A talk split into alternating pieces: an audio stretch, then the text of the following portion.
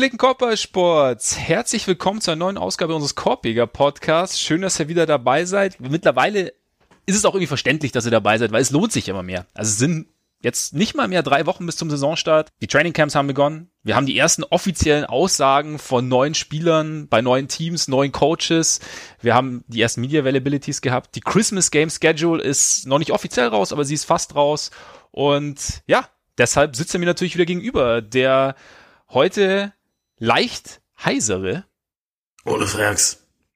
So wird's die ganze Zeit laufen. Mein Name ist übrigens Max Marbeiter. Ja, und Ole, im Endeffekt ist ja schön und gut, dass die Saison losgeht. Ne? Es ist cool. Äh, wir freuen uns alle. Es, ist, es wird interessant, aber ja gut, im Endeffekt ist aber die Folge halt trotzdem eigentlich, eigentlich nur ein Tribut an die Karriere des Joachim Noah. Sozusagen, ja. Das ist das Einzige, was aktuell wichtig ist. So ist es. Es war heute Morgen ein bittersüßer Moment irgendwie. Also eigentlich, die, die Clippers haben Joachim Noah gewaved. Sein Agent hat daraufhin gesagt, dass es wahrscheinlich das Karriereende bedeutet.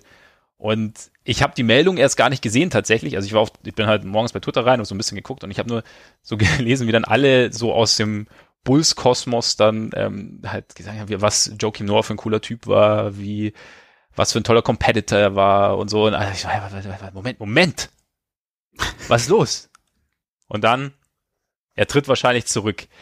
Es ist schon, es ist verständlich, aber es ist schon auch irgendwie traurig, dass diese, ja, ich möchte schon sagen, einzigartige Karriere jetzt so ihr Ende findet, ne? Boah, weiß ich nicht. Also um ehrlich zu sein, äh, äh, es ist ja auch immer noch möglich, dass die Pistons sich noch melden. Also. Hm. Das ist korrekt. Ich meine, das würde ich jetzt nicht ausschließen. Und also vielleicht lässt er sich dann nochmal bereitschlagen.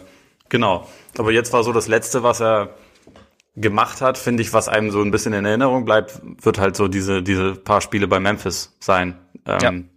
die er da nochmal hat und wo er, finde ich, teilweise auch echt gut gespielt hat. Jetzt bei den Clippers, das war halt so ein bisschen, äh, ich heuer da an, aber der Doktor hat ihm nicht vertraut, hat ihn nicht groß, nicht groß eingesetzt in den ganzen Momenten, wo es hieß, gut, irgendjemand muss ja jetzt den, den äh, Jokic mal ein bisschen bespielen. Kam er nicht auf, kam er nicht auf Joachim, sondern die ganze Zeit Harold. Und jetzt, jetzt haben wir den Salat. Und jetzt ist der Doktor in Philly, ne? Jetzt ist der Doktor in Philly. Ja. Vielleicht, vielleicht macht er es auch wieder gut, indem er jetzt Joachim auch nach Philly holt, aber ich, ich rechne nicht damit. Ich rechne auch nicht damit. Ich kann es auch, ich habe es gar nicht ganz nachvollziehen können, ebenso in dem Kontext, dass er, dass er nicht so die Einsatzzeit bekommen hat. Gut, ich meine, er hat natürlich stark ähm, das Hotel ausgeräuchert und damit eigentlich äh, viele böse Geister vertrieben während der Bubble. Ja. Aber, ja, aber irgendwie, es ist schon, ich finde schon schade. Also es ist, es ist im Endeffekt, wäre es schön, wenn er irgendwie als, als, als Bull irgendwie zurücktreten könnte. Also gab es ja schon mal öfter die Aktion, aber da hat irgendwie dann äh, Matt Peck von, also der auch einen eigenen Bulls-Podcast hat, ähm, hat dann auch gesagt, also er, so ein Tribut braucht es auf jeden Fall, aber nicht sofort, sondern erst, wenns United Center wieder voll ist, weil das muss schon sein. Und ich glaube da so, also ich glaube, so, so die Liebe zu, zu Joachim in Chicago ist schon, schon sehr, sehr groß, weil er halt irgendwie auch so ein, er war halt, also ich fand schon, dass er irgendwie so ein einzigartiger Spieler war. So, A war vom Typ, er halt einfach sensationell. Und er hat halt so diese Intensität war halt krass und diese, und er hat halt diese, diese Ära, so eigentlich so, so, die Rose Zwischenjahre sozusagen. Also als Rose sich, also als die Bulls eigentlich schon richtig gut waren, Rose sich dann verletzt hat, aber die hat er hat irgendwie schon auf so eine relativ einzigartige Weise geprägt, weil er ja spielerisch zwar diese, diese krassen Passing-Fähigkeiten hatte und natürlich seinen wunderbaren gebückten Sprint übers halbe Feld mit Ball. Auch immer wieder schön. Absolut. Aber halt offensiv doch irgendwo limitiert war, aber trotzdem die Intensität so hoch gehalten hat und äh, defensiv so einen Impact hatte, dass er einerseits Defensive Player of the Year geworden ist, andererseits sogar irgendwann in der MVP-Konversation war und die Bulls halt, also finde ich auch schon einen riesen Beitrag dazu geleistet hat, hat, dass die Bulls einfach über einen relativ langen Zeitraum echt über ihr, über ihrem Niveau gespielt haben im Endeffekt. Also er war jetzt nicht natürlich nicht allein dafür verantwortlich, aber er hat halt, und, und das hat, daraus ist halt ein sehr, sehr irgendwo prägendes Team entstanden, finde ich, also für mich persönlich. Und äh, Joachim war da halt irgendwie so im, im, im Zentrum des Ganzen. Ja, absolut. Also äh, wir waren ja während der Saison 2013, 14, wo er tatsächlich dann Vierter bei der MVP-Wahl ja, geworden ist. Genau. Das ist irgendwie auch krass, weil ist noch nicht so lange her und also wenig später folgte ja fast nichts Relevantes mehr in seiner Karriere. Aber ähm, zu dem Zeitpunkt war er halt einfach so krass, dass äh, so Herz und Seele des Teams, so klischeehaft das immer klingt, aber er hat das halt so krass verkörpert, indem er halt irgendwie so dieses gerade dieses Emotionale vorgelebt hat und auch in der, in der Defense halt so einen krassen, so einen krassen Impact einfach hatte. Und ja. also das Scoring war die ganze Karriere über relativ hässlich, aber es hat halt dann in manchen Spielen auch irgendwie trotzdem ganz gut funktioniert. Genau, die, ja. die Freiwurftechnik wird immer legendär bleiben. Ja. Und also ja, man, man muss es halt echt sagen, dass es war nach dieser einen Saison halt so schnell vorbei. Er hat, er hat danach irgendwie kaum noch mal einen, eine rele relevante Spielzeit irgendwie absolvieren können. Da kamen halt irgendwie Verletzungen dazu, dann ja wohl auch der der Fakt, dass er ein bisschen ein Lebemann war. Also äh, gerade der Wechsel nach New York kam ihm da, glaube ich, auch äh, in der Hinsicht gelegen, aber seiner sportlichen Karriere kam es halt überhaupt nicht gelegen. Und äh, er ist irgendwie heftig, dass das so innerhalb von ein paar Jahren, wie, wie krass sich das nach unten entwickeln ja. kann. Weil vorher war er einfach jedes Jahr unheimlich solide für Chicago, dass er da war. Ja, er war halt schon so, wie gesagt, so, so der Anker defensiv und hat damit halt auch die Identität mitbestimmt. Und dann, ja gut, ich meine, man sagt, also er hat auch sehr, sehr viel gespielt und dann irgendwann war vielleicht einfach der, so die Klippe erreicht, sozusagen körperlich einfach, wo es dann, wo es dann nicht mehr ging. Also gerade auch, weil sein Spiel eben relativ intensiv war.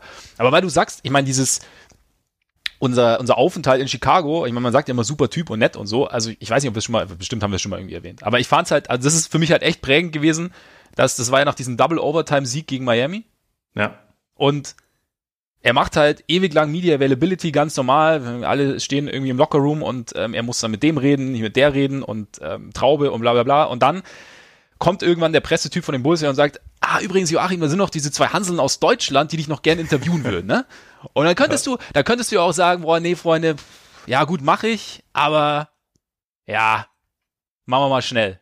Aber es hat halt zu keiner Zeit, hat er auch nur ansatzweise den Anschein erweckt, als hätte er da jetzt gerade keinen Bock drauf, sondern im Gegenteil. Also er war irgendwie mega offen, total irgendwie, also man hat sich eigentlich, also, oder ich persönlich habe mich dann halt einfach irgendwie eher, also schon leichter Nervositätsfaktor relativ hoch bei mir, hat sich dann ja. aber so durch seine Präsenz und die Art echt so ein bisschen gelegt. Und das fand ich schon krass. Also es war so, also hat ihn mir nochmal viel, viel sympathischer gemacht als vorher schon. Ja, absolut. Und also das, das Ende von dem Interview oder sogar noch viel mehr, als er dann einfach mit ein paar Dosen Bier in seinem, in seinem äh, Jutebeutel abgezogen ja. ist und gesagt hat, jetzt hat er Feierabend. Das, genau. das war schon, das, das, das fand ich überragend. Also gerade gerade vorher, du hattest ja kurz mit Butler auch gesprochen, ja. der wohl dann nach dem Spiel halt völlig verausgabt war und nicht so richtig Bock hatte. Genau. Ähm, und Noah war echt krass. Also ich glaube, er hat das zu dem Zeitpunkt wahrscheinlich auch, war wahrscheinlich auch schon ein bisschen souveräner so im Umgang damit. Ich meine, als Sohn von einem sehr berühmten Tennisspieler hat man da wahrscheinlich auch schon früh irgendwie andere Erfahrungen gemacht. Aber also ich fand den auch einfach total nett und zuvorkommend und so ja. auf eine Art und Weise, die echt nicht unbedingt selbst, selbstverständlich war, gerade in so einer Situation. Zumal es eben, genau, also klar, er war, er war es schon mehr gewöhnt, aber es war jetzt nicht so dieses, okay, ich bin jetzt geschult, sondern es, also ich, hatte, ich hatte so den Eindruck, dass schon so aus ihm rauskommt, einfach, dass er halt einfach ein netter Kerl ist, der jetzt irgendwie sich halt bewusst ist, okay, jetzt, jetzt ich mache das jetzt noch und das ist okay und wenn ich das mache, dann bin ich da auch dabei sozusagen und ich äh, ja. lasse jetzt nicht, ich bin zwar drei Meter größer als die anderen und leicht berühmter, aber ich lasse es trotzdem nicht raushängen. Also es war, war ja. irgendwie ein, war ein, war ein cooler Moment auf jeden Fall. Von daher, da müssen wir mit ihm drüber reden. Also wir, wir ja, werden jetzt auf, jeden Fall, Fall äh, versuchen, ihn jetzt wo er Zeit hat, in den, in den Podcast zu holen. Also genau. mal gucken. Genau. Wünscht uns Glück. genau, wünscht uns Glück. Vielleicht können wir sogar einfliegen lassen. Das ist ja momentan relativ einfach, so mit Reisefreiheit und so. Kein und, Problem. Äh, treffen sollte ja, sollte ja funktionieren. Von daher schauen wir mal. Damit vielleicht zum aktuellen Geschehen. Ne? Weil es gibt, es gibt ja einiges zu bereden. Also deine Celtics. Ja. Die Rotation wird nicht größer, ne? Nee. Unser Freund Kebab, auch bekannt, äh, besser bekannt eigentlich als Kemba Walker, äh, hat äh, bekommt äh, Stammzellen in sein Knie injiziert und spielt deshalb frühestens im Januar. Was das zu bedeuten hat, werden wir natürlich genauer besprechen. Dazu, wie gesagt, Christmas Game Schedule ist raus. Da freuen wir uns natürlich drauf. Ist eigentlich auch geil. So, Saisonstart am 22. und dann drei Tage später direkt Christmas Games. Ja. Finde ich auch gut. Dann werden wir uns so ein paar Zitate rauspicken. Also zum Beispiel Dennis Schröder hat sich ja geäußert zu seiner Rolle bei den Lakers. Ähm, dann äh, Zach Levine hat sich zum alten Front Office der Bulls geäußert und zum neuen eigentlich auch hauptsächlich zum neuen, aber auch zum alten. Dann äh, in dem Zusammenhang Billy Donovan auch zu Laurie Markkinen fand ich sehr interessant. Ich weiß, es ist schon wieder Bulls, aber es ist tatsächlich. Man ich kriegt ja sagen, wir picken uns ein paar Zitate raus und Schröder klingt hier nur wie so ein, so wir brauchen einen Strohmann, damit es nicht zu offensichtlich wird. Ja, eben genau, genau. Nein, aber es ist tatsächlich, es, es, es war tatsächlich mal eine Media Availability mit Substanz irgendwie. Das ist ja auch nicht nicht selbstverständlich, ne? Na gut. Deswegen und dann natürlich äh, die Clippers waren noch mal ein bisschen aktiv haben äh, Nikolaus äh, Bart um und keine Ahnung und äh, Reginald Jackson geholt beziehungsweise geholt und verlängert und dann werden wir uns, wir im Normalfall, im Normalfall schauen wir uns ja immer Teams an, wie passen die Neuzugänge rein, wie, wie hat sich das Roster bewegt. Und jetzt wollen wir uns mal so ein bisschen die Perspektive umkehren und uns anschauen. Also wir haben natürlich schon die Spieler bespro also besprochen, wie sie ins Team passen aus Teamsicht, aber jetzt auch, wie wir die Spielerentscheidungen so sehen. Also jetzt zum Beispiel, wie sehen wir jetzt, oder ich jetzt zum Beispiel den Chris Dunn in Atlanta, oder hätte es da vielleicht was anderes gegeben? Wie passt der, wie viel Sinn ergibt die Entscheidung aus Spielerperspektive? Also wie kann er vielleicht seine Qualitäten jetzt in dem Umfeld maximieren oder wo stößt er vielleicht auch an seine Grenzen? Da werden wir mal schauen und tun es aber natürlich nicht, ohne euch vorher auf unsere Patreon-Seite hinzuweisen. Denn unsere Patreon-Seite, die ihr findet unter patreon.com slash Podcast und Korbiger mit AE. Exakt. Dort könnt ihr uns mit kleinen monatlichen Beiträgen unterstützen. Und das ist momentan, seid ihr da sehr, sehr fleißig. Wir bekommen immer neue Leute dazu und freuen uns da echt saumäßig drüber. Das ist echt sehr, sehr cool. Vielen, vielen Dank dafür. Und deshalb bemühen wir euch, uns, wir bemühen euch, wir bemühen uns vor allem, euch dafür auch was zurückzugeben und das natürlich in Form von extra Content. Wir haben ein Format zum Beispiel 25 Minutes or Less, was meistens etwas ausartet zeitlich, aber trotzdem versuchen wir drunter zu bleiben und äh, besprechen da aktuelle Sachen. Wir äh, werden da jetzt auch wirklich versuchen, das mindestens einmal die Woche da irgendwie eine extra Folge hochzuladen. Vielleicht auch mal ein Interview da hochzuladen. Und genau, schaut da gerne mal vorbei, wenn ihr Lust habt. Und ansonsten will ich sagen, steigen wir jetzt direkt mit Kemba ein, damit wir gar keine Zeit mehr verlieren. Also wie gesagt, er fällt jetzt erstmal aus bis Januar, weshalb ich mir auch im ersten Moment gedacht habe, okay, normalerweise, wenn du, wenn Training Camp losgeht und jemand fällt bis Januar aus, ist es eher kacke, weil dann sind es mal drei Monate. Ja. Jetzt ist es halt im Endeffekt verpasst er die ersten, vielleicht, ja gut, es können schon die ersten vier Saisonwochen sein, was auch vieles, was aber meiner Meinung nach, also finde ich jetzt schwierig, wir haben ja schon drüber gesprochen, jetzt nach dem Hayward-Abgang, dass die Celtics jetzt halt so ein bisschen die Möglichkeit haben, einfach mal ohne Gordon Hayward zu planen und nicht immer on the fly irgendwie zu sagen, okay, jetzt ist er nicht dabei, vielleicht ist er dabei. Das heißt, vielleicht möchte man da irgendwie schon irgendwie neue Automatismen einüben. Da ist Walker jetzt nicht dabei, wobei er ja irgendwie so On-Court-Activities relativ schnell wieder machen kann. Also ich glaube, so wie es sich angehört hat, ist er schon mehr oder weniger beim Team dabei, oder?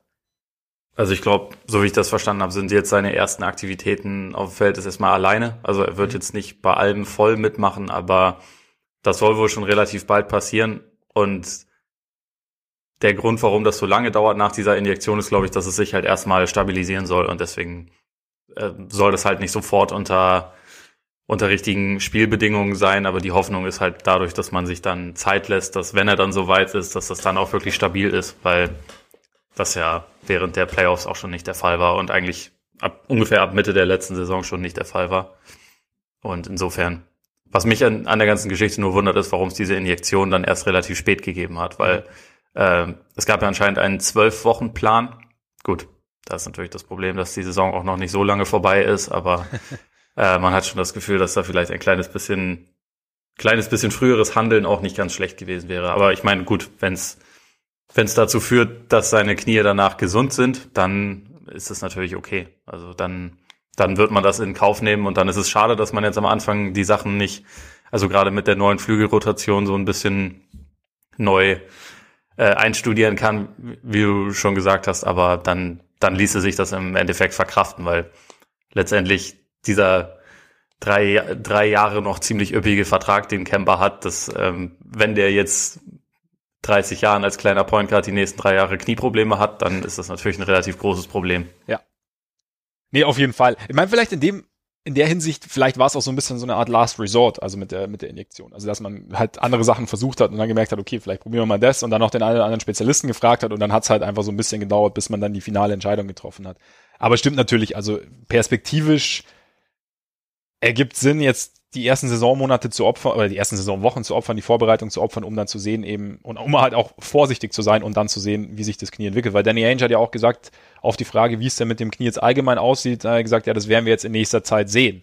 So, oder in den nächsten Monaten sehen. Also von daher, ja, es ist meiner Meinung nach dann schon der passende Ansatz, da jetzt erstmal auf Zeit zu spielen und, und, und ihm da, ihm da die nötige Zeit zu geben und dann halt zu hoffen, dass es, wie du sagst, dass es eben passt, weil bisschen Geschwindigkeit darf es schon sein. Bei, ja. auf, als, also mit der Konstitution. Schwierig ist halt jetzt die Guard-Rotation, ne? Also bei Romeo Langston, äh, Romeo Langford, nicht Langston, äh, fällt natürlich auch aus. Momentan noch. Ja, der fällt oh, noch länger aus. Genau. Bis ähm, Februar irgendwann, wahrscheinlich. Wahrscheinlich, ja. Und damit äh, wird dein Freund Jeff Teague jetzt sehr, sehr, eine sehr, sehr intensive Rolle übernehmen. Wie, wie groß ist die Vorfreude? Äh, riesig. Also Ich meine, Langford hätte ich jetzt sowieso eher dem, dem Flügel zugeordnet, ja. aber ähm, ja, auf der Eins ist halt äh, Teague läuft da rum, Peyton Pritchard haben sie natürlich gerade gedraftet, wobei das, glaube ich, in dieser Saison besonders interessant wird bei Rookies, weil halt viele seit Januar oder so kein Spiel mehr gespielt haben oder, mhm. oder Februar. Stimmt, das ja. ist also nochmal eine viel längere Pause, als das normalerweise der Fall ist. Es gibt es gab keine Summer League, es wird jetzt äh, irgendwie zwei, drei Preseason-Spiele geben, aber das ist ja, glaube ich, nicht vergleichbar. Insofern äh, ein Rookie, der dann sofort funktioniert, weiß ich nicht, äh, wie viele man davon sehen wird. Und dann, ich meine, man kann natürlich Marcus Smart nominell auch immer auf die Eins stellen. Das ist ja offiziell seine Position, aber ist vielleicht nicht die, die Lieblingslösung, weil man muss ja auch dazu sagen, dass die Flügelrotation ja auch viel dünner geworden ist, äh, als sie das vorher war. Und da will man dann so jemanden wie Smart vielleicht auch äh, eher da einsetzen. Dann gibt's noch Carson Edwards auf dem Two-Way-Vertrag, der, denke ich mal, am Anfang der Saison wahrscheinlich dann auch wirklich ein paar Minuten sehen wird. Mhm. Der Two-Way-Vertrag ist ja sowieso dieses Jahr ein bisschen anders strukturiert. Also es war sonst 45 Tage darfst du beim Team bleiben und jetzt ist es 50 Spiele darfst du für das Team absolvieren. Also schon echt ein relativ großer Unterschied. Insofern ist es, glaube ich, ganz gut, aber man muss es schon sagen, der einzige NBA-erfahrene Point Guard so richtig ist, ist dann, also wenn man Smart so als halben oder als Stretch Six bezeichnet, wie er das selber macht, ist dann Teague. Und Teague ist äh, ja nicht die Ideallösung auf jeden Fall. Wie, wie passt er denn spielerisch so in die, in die Walker-Position? Weil, also ich meine, so, also nehmen wir mal an, also Walker ist ja jetzt auch jetzt nicht zwingend der Pass-First Point Guard, also nicht, dass er kein Playmaker sein kann, aber ist zumindest das irgendwie so ein, ein Faktor, bei dem du sagst, es ist natürlich ist es eine andere Qualität und natürlich ist es nicht exakt der gleiche Spielertyp, aber es ist zumindest so ein bisschen, ja, es passt da zumindest in die Grundidee vielleicht mit rein. Ich finde so nicht so wirklich. Also weil bei, bei Walker irgendwie auch der Scoring-Faktor, der kommt ja eigentlich so über das Pull-Up-Shooting zu einem relativ großen Teil und Teague war ja eigentlich, also zumindest zu seiner besten Zeit, jemand, der eher von seiner Schnelligkeit und von mhm. seinem Drive gelebt hat. Und ich glaube, den, die Komponente, wenn er die so ein bisschen einbringen kann, die ist nicht schlecht. Also er hat letzte Saison zumindest für die, für die Timberwolves auch noch über frei, äh, vier Freiwürfe pro Spiel gezogen. Das ist ja eigentlich was, was die Celtics ganz gut brauchen können. Aber also gerade was seinen Wurf angeht, der ist halt einfach nicht so stabil, war er auch nie. Er ist auch nicht so ein williger Shooter. Mhm. Ich glaube, der Part passt nicht so gut rein, aber ich nehme an, dass er sich auch wahrscheinlich versuchen wird, mehr aufs Playmaking zu konzentrieren. Und was ich allerdings auch glaube, ist, dass ähm, gerade am Anfang der Saison sehr, sehr viel Playmaking-Verantwortung auch, äh, auch auf Jason Tatum übergehen wird. Also und da wäre es natürlich dann eigentlich besser, wenn man einen Point Guard neben ihm hätte, der mehr Raum schafft durch seinen Wurf. Ja. Vielleicht ist das dann wiederum die Möglichkeit für Edwards oder Pritchard, wer weiß. Mhm. Ähm, weil das halt, da sind die beide, glaube ich, deutlich besser als Teague in der Hinsicht. Aber ja, ich, ich glaube wirklich fast, dass diese, diese Phase jetzt ohne Walker wird vor allem nochmal für, für Tatum einfach richtig wichtig, weil, glaube ich, so dieser, dieser Playmaking und, und Lead-Ball-Händler-Faktor, der wird, glaube ich, noch mehr auf ihn übergehen jetzt. Einfach so ein bisschen gezwungenermaßen, weil es gibt zwar ein paar andere Lösungen, aber die sind alle nicht unbedingt toll. Und wenn man darauf schaut, was ist für die längerfristige Entwicklung der Celtics am besten, dann wird es wahrscheinlich sein, gibt Tatum noch ein bisschen mehr Verantwortung und schau, wie er daran wächst. Stimmt, in der Hinsicht ist vielleicht echt so ein bisschen Glück im Unglück sozusagen. Also es war ja halt, weil man jetzt dazu gezwungen ist, ohne jetzt, also wenn man jetzt einfach mal sagen kann, okay, mach und ähm, lerne und ja. entwickle dich weiter und, und das stimmt natürlich. Ich meine, wir haben es ja in den Playoffs schon gesehen oder auch im Verlauf der letzten Saison, dass das Tatum, Tatum immer mehr und immer bereitwilliger irgendwie Playmaking-Rollen und Aufgaben benommen hat. Und ja, je mehr das funktioniert, desto besser ist es natürlich, weil wenn dein bester Scorer auch regelmäßig ein Lead-Ball-Händler sein kann, das, das kann ja am Ende nur helfen. Also von daher ist es, glaube ich, wenn man es wenn man's dann so sieht, und es ist ja immer gut, die positiven Seiten zu sehen, wie wir wissen, ist, ja. es, ist es vielleicht gar nicht so schlecht, Kommt denn jetzt Isaiah Thomas zurück? Weil angeblich ist er ja jetzt, also er hat ja letztens mit äh, diversen NBA-Spielern geworked, outed oder outgeworked, ich glaube eher outgeworked. Und ist, die haben gesagt, krass, du siehst ja wieder aus wie damals. Du bist wieder so schnell und er sagt, er fühlt sich auch wieder so, nachdem seine Hüft-OP jetzt endlich durchgezogen wurde und er sagt, er spielt nicht mehr auf einem Bein. Genau.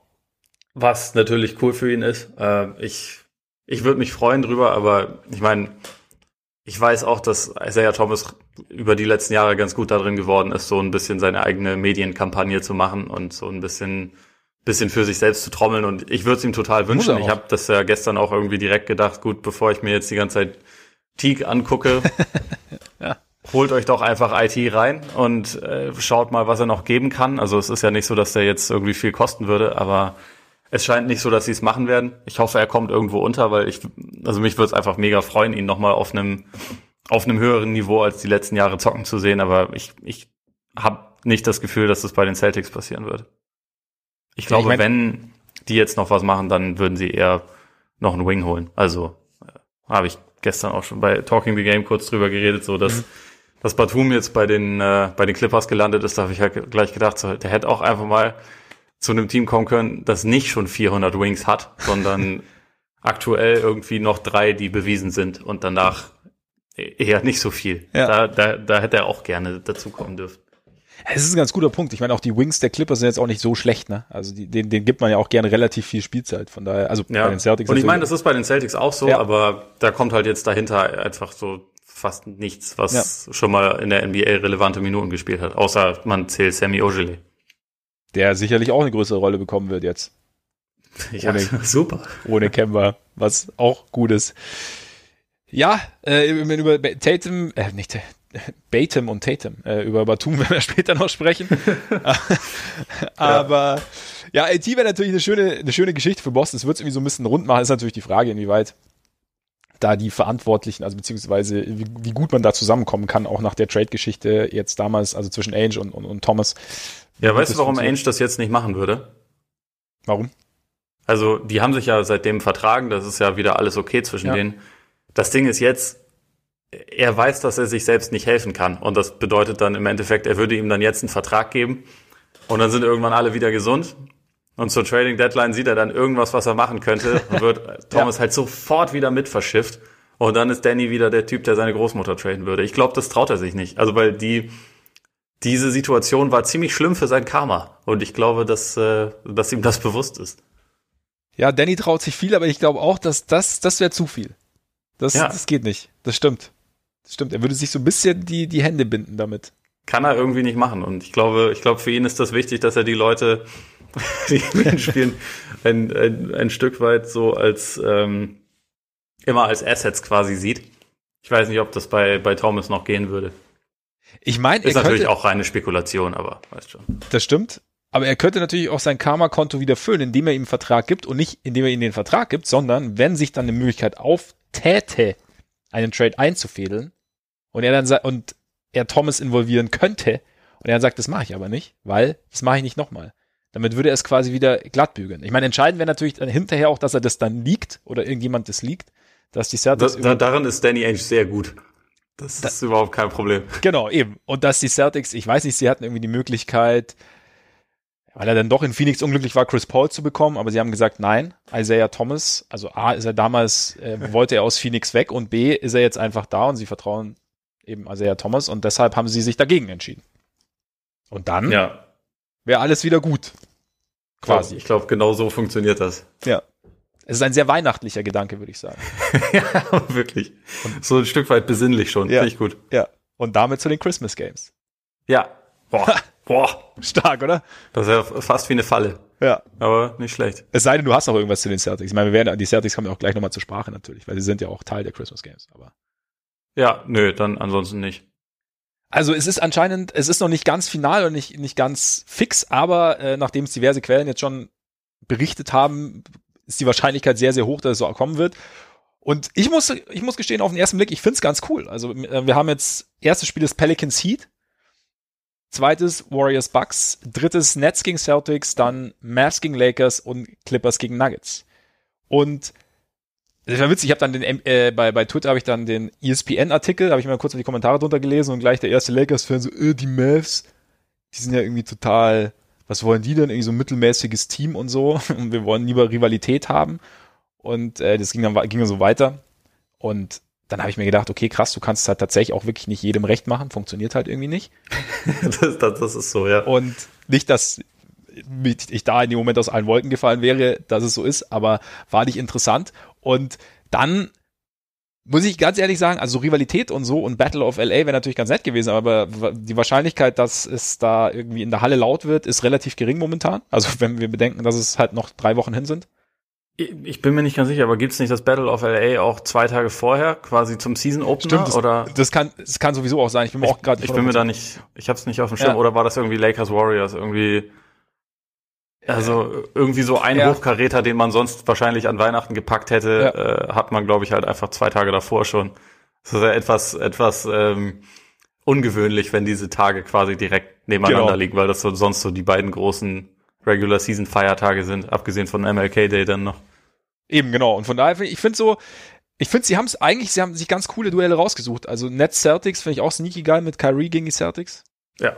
Auch interessant. Rückkehr nach Boston quasi, weil es wäre in Boston, wie es jetzt, keine Ahnung, wie gesagt, also fanmäßig wird es nicht sein. Und ich finde auch Maps Lakers nicht uninteressant, weil wir, wenn wir jetzt irgendwie so, so quasi weiterspinnen, so LeBron, der dominante Spieler der letzten 80 Jahre, und jetzt ähm, kommt Luca, vielleicht ist er dann, vielleicht reden wir in, in drei, vier Jahren davon, dass, dass Luca quasi Nummer eins in der NBA ist. Und generell hast du ja auch mit dem Mavs ein Team, das ja irgendwo dann schon langsam Richtung, Richtung Contender wachsen will. Ich meine, Porzingis wird wahrscheinlich nicht dabei sein, von daher sieht es noch ein bisschen anders aus. Dann, äh, gut, Clippers Nuggets natürlich auch. Ich finde es ein bisschen gemein, den Clippers gegenüber ihn an Weihnachten mit, mit, der, die sie an Weihnachten mit der Geschichte zu konfrontieren.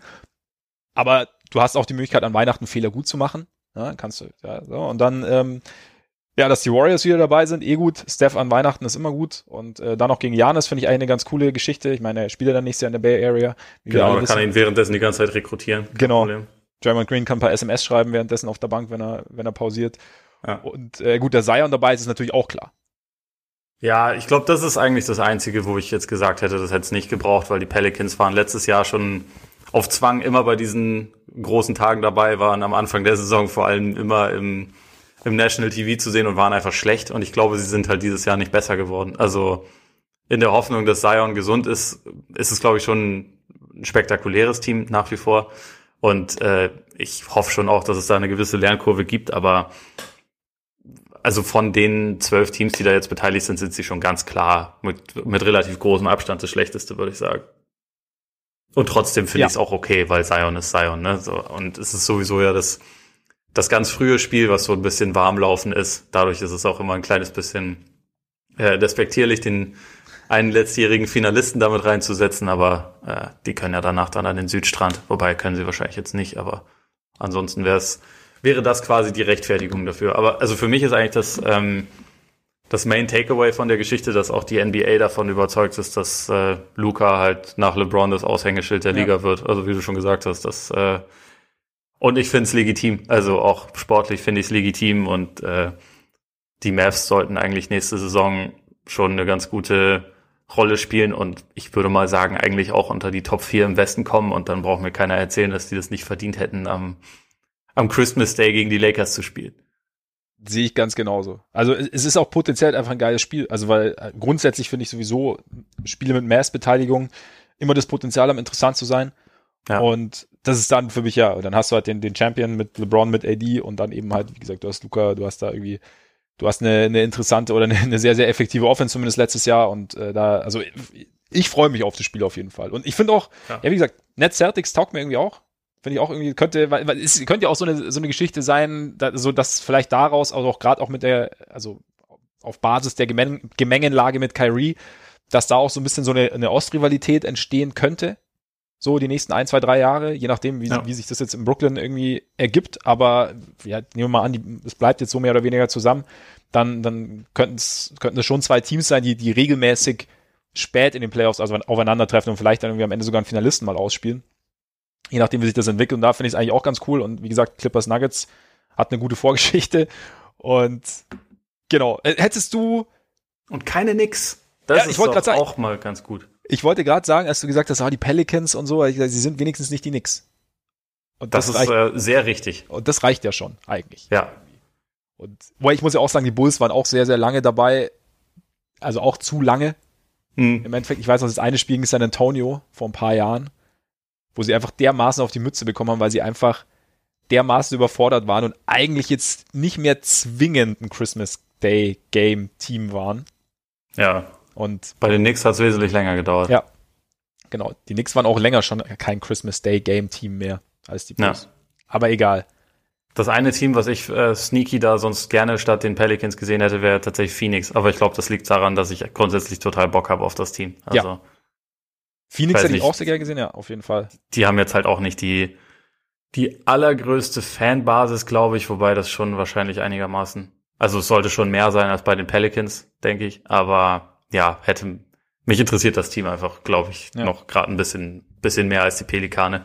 Wobei du da natürlich auch wieder bei, in der heutigen Zeit angekommen bist, wo ja äh, Spiele mehr Fans anziehen oder oft mehr Fans anziehen. Und da ist natürlich Zion wahrscheinlich allein, bringt dann wahrscheinlich mehr als, als die Suns oder so. Aber Meinst du, er bringt mehr als Christopher Paulus? Ja, na klar. Wahrscheinlich. Wahrscheinlich. Ein Casual-Fan halt, weißt. Ja, genau. Aber also man kann man kann es ja auch so interpretieren. Zu der Zeit, wo die Pelicans und die Heat gegeneinander spielen, kann man noch so halb hingucken und ein bisschen futtern. Genau. Und dann geht's schon quasi an die etwas etwas höherklassigen Kurse. Ja, das stimmt. Ich bin übrigens auch ein bisschen überrascht, dass, also gut, die Sixers, die waren die letzten Jahre jetzt nicht richtig geil, aber irgendwie interessant, dass sie rausgerutscht sind. Ja, finde ich auch. Weil eigentlich waren sie schon immer fester Kandidat, so viel Tradition, dann eigentlich im Endeffekt zwei Stars und irgendwo Potenzial und irgendwo und jetzt, ja, müssen sie erstmal wieder neu beweisen, offensichtlich. Meinst du, meinst du, die Raketen ärgern sich? Oder haben sie einfach über die letzten Jahre so viele Zuschauer verprellt, dass es dann zu erwarten war? so, so kann ich, ich glaube, sie wussten selber, was auf sie zukommt. Und haben sie gesagt, okay, das, das nehmen wir in Kauf. Aber ich meine, gut. Sie wollen ja eh alle nicht dabei sein. Ich meine, der Punkt ist ja auch, die, also aus NBA-Sicht ist es verständlich, wenn du nicht weißt, wer in, in Houston am Ende noch spielt. Also wenn du dann halt im Endeffekt ein Team im Rebuild hast, ohne James Harden, ohne Russell Westbrook, dann ist es natürlich, na, Christian Wood Euder. Christian Wood Euder. Vielleicht, ich meine, vielleicht dreht Christian Wood richtig auf und natürlich Boogie nicht zu vergessen. Eben. Also, eben. Also eigentlich ist dafür Spektakel gesorgt. Auf jeden Fall. Äh, es wird auf jeden Fall, also, ja, also es, man, man freut sich, würde ich sagen. Also sowieso auf den ja. Saisonstart, aber dann auch gleich nochmal so einen Tag zu haben, an dem man dann auch zu christlicheren Zeiten gucken kann und so ein bisschen, ja, ein Spiel nach dem anderen wegmachen kann, finde ich, finde ich gut. Wir werden auch Dennis Schröder sehen, natürlich. Natürlich. Die Frage ist halt nur, ob jetzt von der Bank oder als Starter. Weil du hast mir jetzt, also wir haben ja, äh, du hast mir vorhin noch gesagt, du würdest es auch ganz gerne besprechen, so was er so gesagt hat. Und Dennis Schröder sieht sich ja jetzt bei den Lakers tatsächlich, also man wird wahrscheinlich auch gesprochen haben. Ich glaube jetzt nicht, dass er, dass sie, dass Frank Vogel im Gespräch gesagt hat, du kommst von der Bank und danach gibt Schröder und sagt, ich will starten. Also ich denke, dass da schon er schon auch Hintergrundinfos hat, die wir vielleicht nicht so haben. Aber er sieht sich als Starter und hat, ähm, weil er gesagt hat, äh, so oder sagt, die die Geschichte von der Bank zu kommen, hätte er jetzt gemacht und jetzt will er irgendwie seinen, einen größeren Impact. Ergibt's für dich Sinn, dass Schröder startet? Oder hättest du gesagt, es ist eher sinnvoller zu sagen, er kommt von der Bank?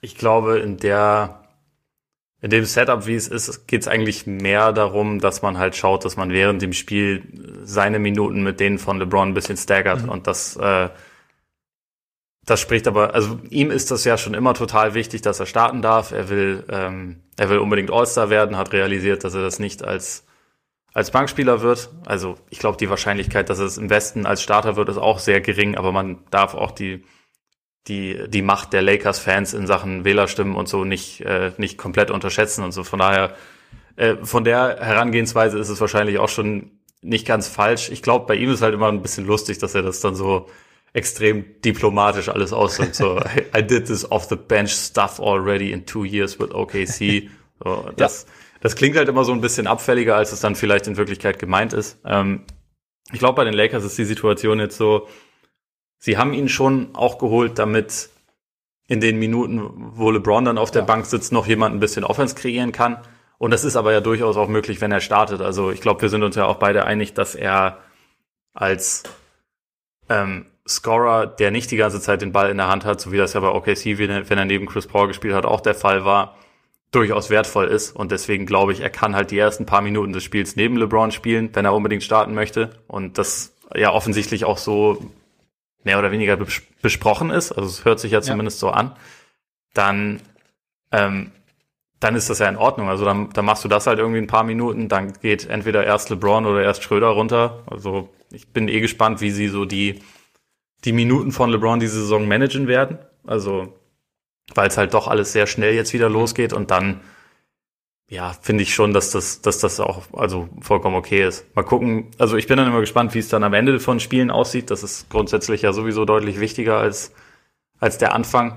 Ähm, ob man dann eher auf die Defense und so ein bisschen die Länge und den, sagen wir mal, über die Karriere gesehen stabileren Dreier von Wes Matthews setzt oder ob man da halt dann auch sagt, wir, wir brauchen den Speed von Schröder, wir brauchen halt noch eine weitere echte echte Driving-Option. Ich meine, da haben, da haben sie jetzt ja einfach einen Kader, der wirklich sehr, sehr vielseitig ist und auch sehr viele verschiedene äh, Stile spielen kann. Und da bin ich mal gespannt. Aber also ich gehe schon davon aus, dass er zu Beginn der Saison dann starten wird. Also zumindest so, wie er das gesagt hat, war das ja anscheinend mehr oder weniger, mehr oder weniger abgemacht.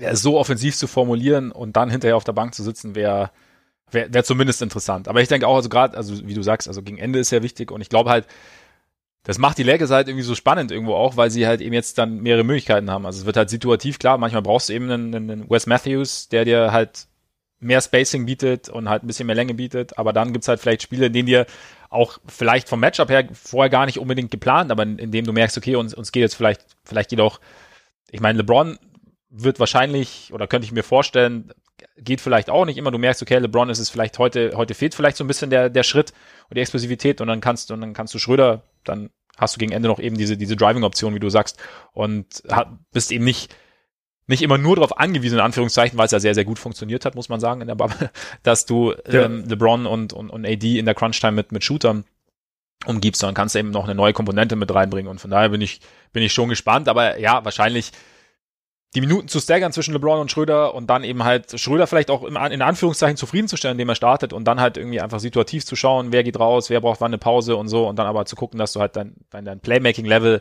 auf einem gewissen Niveau hältst, so lange wie möglich. Ich glaube, das da, da sind sie ganz gut ausgestattet. Da dürfte ja auch irgendwie, das dürfte dann ganz gut passen eigentlich. Ja, und also wir wissen ja auch, dass also LeBron der, der Starting Point Guard ist, aber nicht derjenige, der den gegnerischen Point Guard verteidigt. Ja. Das kann Schröder ganz gut machen. Den etwas kleineren Wing nimmt dann KCP und LeBron nimmt dann wahrscheinlich den nominellen Dreier oder Vierer. Also genau. und also ich würde jetzt mal davon ausgehen, dass wahrscheinlich am ersten Tag die Starting Lineup äh, LeBron, Schröder, KCP, ähm, Davis und Gasol ist und das da, damit kann man schon arbeiten und dann haben sie wirklich viele viele Optionen, wie sie es dann auch mal situativ, äh, situativ im Laufe des Spiels verändern können, wie dann Closing Lineup aussieht, auch mal schauen, aber ich, ich würde mal davon ausgehen, dass sie so loslegen. Ja, können wir auch gut vorstellen. Und dann ja, wird man sehen, ob dann vielleicht auch mal Matthews mit rein muss oder Kuzma oder Caruso oder, oder wie auch immer das dann, das dann aussehen soll. Also, oder Montresor. Montresor natürlich. Über den, auf den kommen wir vielleicht später noch zu sprechen. Jetzt könnten wir aber erstmal äh, auf den Bulls Twitter-Account zu sprechen kommen. Na gut, wenn du willst. Äh, da, da, da musst du mich jetzt, da musst du mich jetzt leiten. Ich leite dich, ich leite dich. Gut. Nee, Quatsch. Ich hatte, also wie gesagt, es gab am Anfang tatsächlich, ohne jetzt die Bulls zu sehr in den Fokus rücken zu wollen, was ich natürlich eigentlich schon will, aber es ist tatsächlich, ich war tatsächlich ein paar Aussagen jetzt vom Media Day fand ich echt relativ interessant und eigentlich die, ich möchte aber einsteigen mit der am wenigsten interessanten. Sehr Na, toll. Ja, weißt du, muss der, muss der Entspannungsbogen so ein bisschen aufbauen. Und Arturas Kanisovas hat jetzt nicht so wahnsinnig viel rausgelassen. Er wurde natürlich zur Offseason irgendwie befragt und ähm, Darauf hat er, hat er dann gesagt, ja, wir hatten nicht viel Spielraum, unser Roster gefällt uns, wollten halt mal ein bisschen schauen, evaluieren, wer passt wie mit dem neuen Coach und so, wollten Veteran Leadership und Vielseitigkeit, deswegen Garrett Tempo und außerdem nächstes Jahr Cap Space. Das war jetzt so die Grundaussage, das sind ja auch Sachen, die im Endeffekt alle Beobachter den Bulls angedichtet haben, in Anführungszeichen. Also das war ja so, so der, das, das Offensichtliche so ein bisschen. Jetzt habe ich aber in den letzten Tagen, Wochen schon immer so gelesen, ja, ähm, ja, die Bulls waren ruhig und auch immer, also auch auf Basis dieser Argumentation. Aber für ein Team, das letztes Jahr keine 30 Spiele gewonnen hat, ist das irgendwie zu wenig. Ich persönlich habe immer gesagt, ich verstehe es eben aus den Gründen auch, dass du jetzt einfach ein anderes, ein anderes Coaching-Typen hast, dass du jetzt eine ganz andere Struktur wahrscheinlich hast, da kommen wir später auch noch dazu. Und dass du dann erstmal sehen willst, weil ja Talent vorhanden ist, weil wir, weil wir auch viele oder als viele Beobachter vor der letzten Saison den Bulls gesagt haben, äh, den Bulls angedichtet haben, dass sie in die Playoffs kommen können. Natürlich vorausgesetzt, dass da die eine oder andere Steigerung dabei ist. Von daher finde ich es verständlich.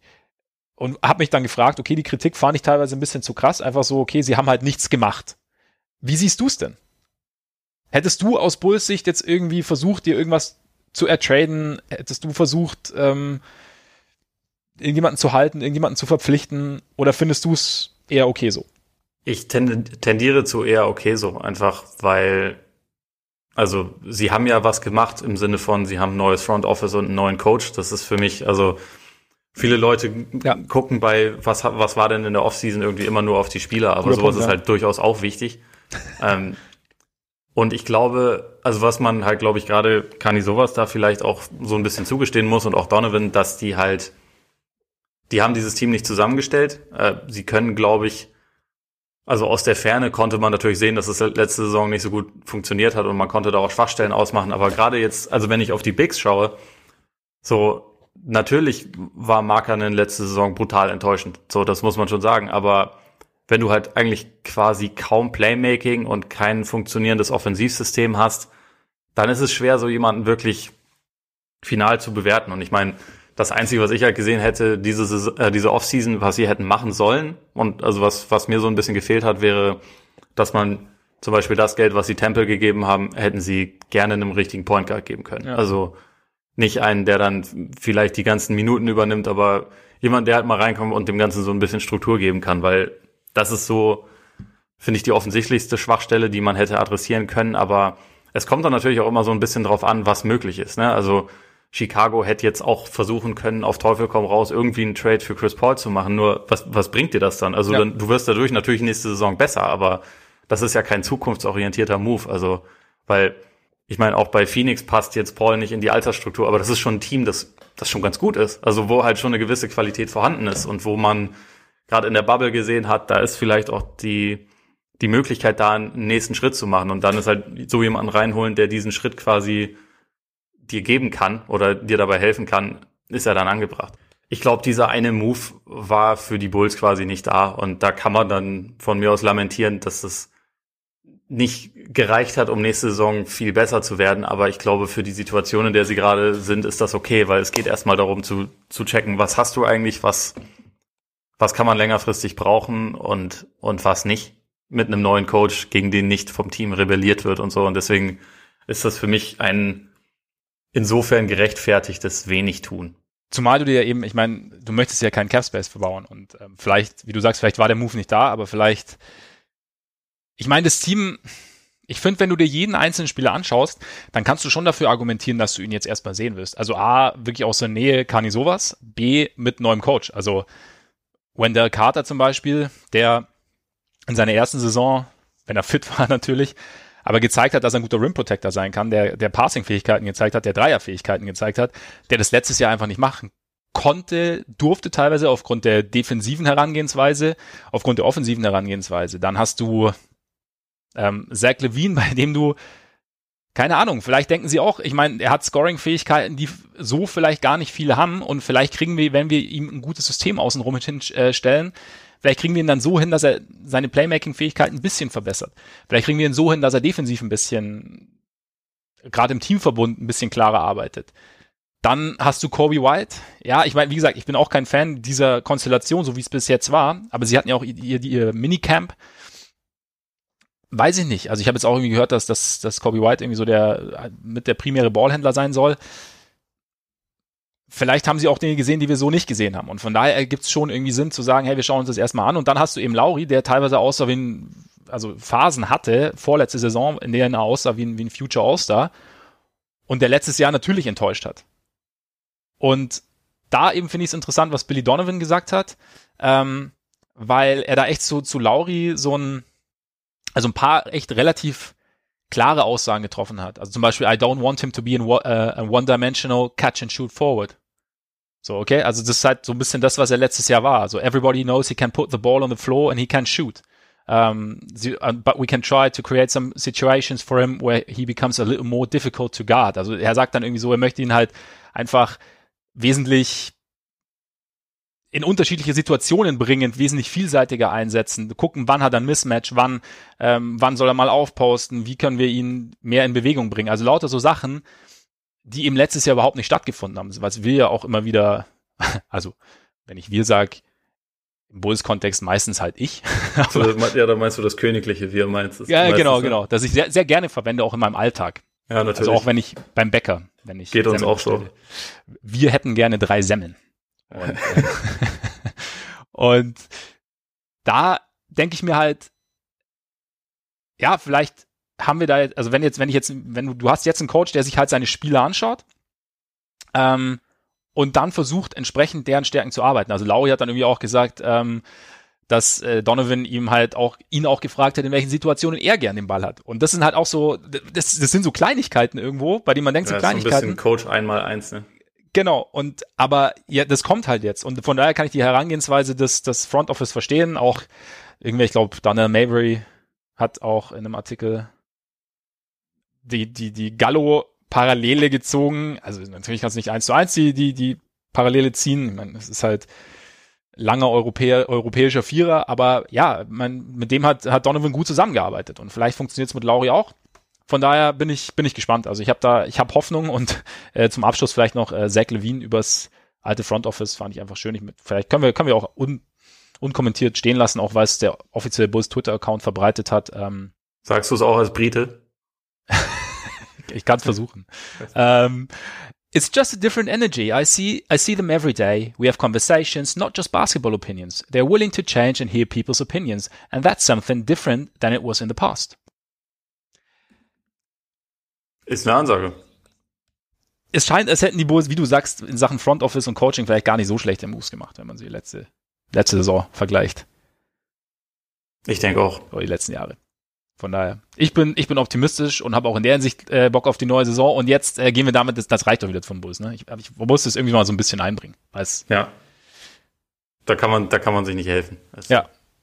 Genau. Damit äh, zu den Clippers und äh, Jasons Bruder Batum, Nicola Batum als äh, 80. Flügel zu den Clippers. Ergibt es für dich Sinn? Aus sowohl aus seiner Sicht als auch aus Clippers Sicht? Schon. Also ich glaube, weil gerade, also wo er sich so ein bisschen abhebt von den anderen Wings, die, so, die sie so überwiegend haben, zumindest wenn man die Hoffnung hat, dass er wieder so ein bisschen der Spieler ist, der er vor ein paar Jahren mal war, den wir, glaube ich, alle ziemlich cool fanden, bis er sich ja. dann verletzt hat und auch so ein bisschen auf, auf diesem, diesem Vertrag, den er in Charlotte hatte, der ist ja dann im Prinzip, der gehörte dann ja immer zu seinem, zu seinem Namen mit dazu. Also so der, der heillos überbezahlte Nicola Batum. So, man konnte den Namen ja nicht sagen, ohne irgendwie so einen Zusatz damit zu verbringen. Ähm, also wenn, wenn man davon ausgeht, dass er halt dieser Spieler von früher wieder ist, dann hat er halt so eine so eine Playmaking-Komponente drin, die diesem Team eigentlich gut zu Gesicht steht. Also sie haben es ja jetzt kombiniert dann auch noch mit äh, mit Reggie Jackson, der wieder, also der nochmal einen Anschlussvertrag bekommen hat nach äh, echt relativ langen Zeit, ähm, wo jetzt nichts passiert war. Aber auch das ist ja der ist zwar nominell ein Point Guard und ein, ein Playmaker, aber ich glaube, da haben wir auch gesehen letzte Saison, dass das jetzt nicht unbedingt wirklich gut funktioniert hat. Und ich kann mir immer noch vorstellen, dass dieses Team da noch den einen oder anderen Move vielleicht während der Saison auch tätigt, um diese Schwachstelle noch ein bisschen zu vergrößern, äh, nicht zu vergrößern, sondern loszuwerden, weil das meiner Meinung nach noch passieren müsste. Aber für den Moment, also macht Batuna, finde ich, total Sinn, weil er das halt zumindest so in der sekundären Form einfach ein bisschen, bisschen verbessern kann. Genau wie Luke Kennard ja auch, den sie auch geholt haben. Ähm, von daher finde ich es aus Clippers Sicht absolut sinnvoll. Also koscher auch nix sozusagen. Mhm. Und für Batum ist es, glaube ich, auch schon insofern einfach sinnvoll, zu einem Team zu gehen, bei dem er eine relativ große Titelchance hat. Um Geld muss er sich keine Sorgen machen. Er kriegt dank Gordon Hayward die nächsten drei Jahre noch jeweils neun Millionen aus Charlotte überwiesen. Ja. Dann kann man es jetzt halt auch günstig machen. Wie gesagt, ich hätte hätte mir vorstellen können, dass er, wenn er zu den, also jetzt gerade beispielsweise zu den Celtics äh, gegangen wäre, wobei ich jetzt natürlich nicht weiß, ob sie sich überhaupt um ihn bemüht haben, dass er da aktuell aufgrund der, der Dürre auf der Flügelposition vielleicht mehr Minuten bekommen hätte. Aber ich meine, wer weiß, was seine Prioritäten sind. Vielleicht wollte er auch gerne nach LA und die größte Chance auf den Titel haben. Dann, dann ist es wahrscheinlich, muss es wahrscheinlich zu den Clippers oder Lakers. Ja, es ist halt, also ich finde die, ich meine, wie gesagt, wir haben in den letzten Jahren, wie du sagst, haben wir uns ja wirklich schon gefragt, äh, wo ist Nicola Batum und, und ich bin halt gespannt, ob er, ob er nochmal das Paket zeigen können wird. Und dann bin ich halt, finde ich es halt interessant, wie die Clippers sich dann, wie es dann aussehen wird. Also, ob sie dann irgendwie so mit einer extrem langen Flügelrotation spielen, ob du dann quasi zwischen zwei oder halt zwei und vier dann, ob du mit George, Batum und, und, und Leonard spielen kannst, ob das geht Oder ob vielleicht dann sogar mal einer irgendwie auf die 5 rutscht, wenn du ein bisschen small, ganz extremes Smallball spielen willst. Weiß ich nicht, ob das, ob das wirklich so gut ist, aber. Du hast halt Morris, der kann ja auf die 5 dann gehen. Stimmt, du hast Morris, der auf die 5 gehen will, genau. Wenn du halt irgendwie da so ein bisschen und dann, aber in, im Verbund mit Jackson, da gibt es natürlich Sinn, dass du irgendwie noch einen, Second, einen sekundären Playmaker dazu hast. Aber die Jackson-Verlängerung, also klar, du weißt, das ist natürlich auch mal so eine Sache. Also du weißt nicht, welche Deals jetzt irgendwie möglich gewesen wären, ob es überhaupt die Möglichkeit gab, dass sie sich einen Playmaking-intensiveren Point Guard irgendwie holen können. Aber da finde ich es halt interessant, weil Jackson ja in den, in den Playoffs letztes Jahr so ein bisschen on and off war und dann aber irgendwie auch teilweise eine sehr, sehr kleine Rolle gespielt hat und ich denke auch, dass im Laufe der, dass die Clippers auf jeden Fall Augen und Ohren offen halten werden im, im Laufe der Saison, ob da noch irgendwie was geht, dass sie sich da noch irgendwie auf der Eins mehr, mehr Crea äh, Creation holen. Aber ich finde es schon interessant. Also ich, im ersten Moment, als ich gelesen habe, Reggie Jackson verlängert, dachte ich mir so, hm, okay, wieso? also aus, aus Clippers Sicht. Also natürlich bringt er nicht, dass Reggie Jackson gar nichts kann, aber irgendwo so, man, man hat ja gesehen, was ihnen so ein bisschen gefehlt hat auch, dass da jemand so ein bisschen ist, der auch für andere kreieren kann, einfach, weil weil Kawhi das zwar verbessert hat zum Beispiel als, als wahrscheinlich dann meistens primärer Ballhändler, der aber da das in den Playoffs vielleicht nicht immer auf dem Level alleine bieten kann, dass es halt funktioniert. Und natürlich sind solche Point Guards dann auch irgendwie rar gesät, aber da einfach noch ein bisschen mehr, mehr Offensivqualität, die jetzt nicht primär auf Scoring aus ist, hätte ich schon gedacht, dass sie sich da, dass sie sich da drum bemühen. Auf der Eins jetzt, also. Deswegen, aber gut, wie gesagt, da kann ja im Laufe der Saison kann da ja noch was passieren. Genau, ich glaube, dass das erstmal auch jetzt darum geht, äh, Training Camp geht los, da musst du halt erstmal deinen, deinen Kader irgendwie auch mhm. auffüllen. Ja. Und sie haben ja trotzdem genug Verträge und äh, genug Möglichkeiten, dass halt weitere Moves quasi möglich sind. Also man könnte ja sogar, wenn es sich jetzt eine richtig gute Lösung auftut, kann man ja auch sogar schauen, ob man halt Beverly und Williams zum Beispiel zusammen wegschickt und dann hätte, also vielleicht, wenn sich halt die Möglichkeit ergibt, einen eine etwas bessere Lösung für die Eins zu bekommen, weil, also ich glaube auch, wenn man sich anschaut, wie die, wie die Bank jetzt bestückt, bestückt ist, ist wahrscheinlich Williams auch ein Stück weit entbehrlich, der also in den Playoffs sowieso entbehrlich ist und der aber auch in der Regular Season halt über die letzten Jahre so extrem gut mit Harold zusammengespielt hat, der ja wiederum weg ist, dann ähm, und wenn man dann schaut, dass Jackson dann vielleicht eher so diesen Teil übernehmen will und man aber eine bessere Lösung für die Eins hat, dann, also keine Ahnung, vielleicht ist das eine Möglichkeit. Ich, ich glaube auf jeden Fall, sagen wir mal so, dass die Clippers noch nicht fertig sind, weil ich ja. finde, sie haben jetzt insgesamt schon eine schon eine recht erfolgreiche Offseason gehabt. Also vor allem fand ich einen Move richtig gut, wenn ich ehrlich bin, ähm, mit dem mit Ibaka. Ähm, aber es wirkt für mich noch ein bisschen ja unvollständig, was sie gemacht haben. Ja, sehe ich ähnlich. Aber also auch das, also gerade so die Verpflichtung von Batum, ja, vielleicht auch von Jackson, keine Ahnung, aber vor allem von Batum ist ja auch wieder ein, ein Schritt weiter quasi und halt also in die in die in Anführungszeichen richtige Richtung, zumindest ist auch aus meiner Sicht so. Von daher, ähm, nee, kann ich, äh, ist es ist es schon alles okay und da, da sie werden zumindest, denke ich, versuchen, noch was zu unternehmen. Was dann geht, ist natürlich die andere Frage, aber ich finde den Ansatz interessant, du vielleicht mit Beverly und Williams, dass da eventuell was möglich sein könnte, dass du ja da dann vielleicht jemanden bekommst.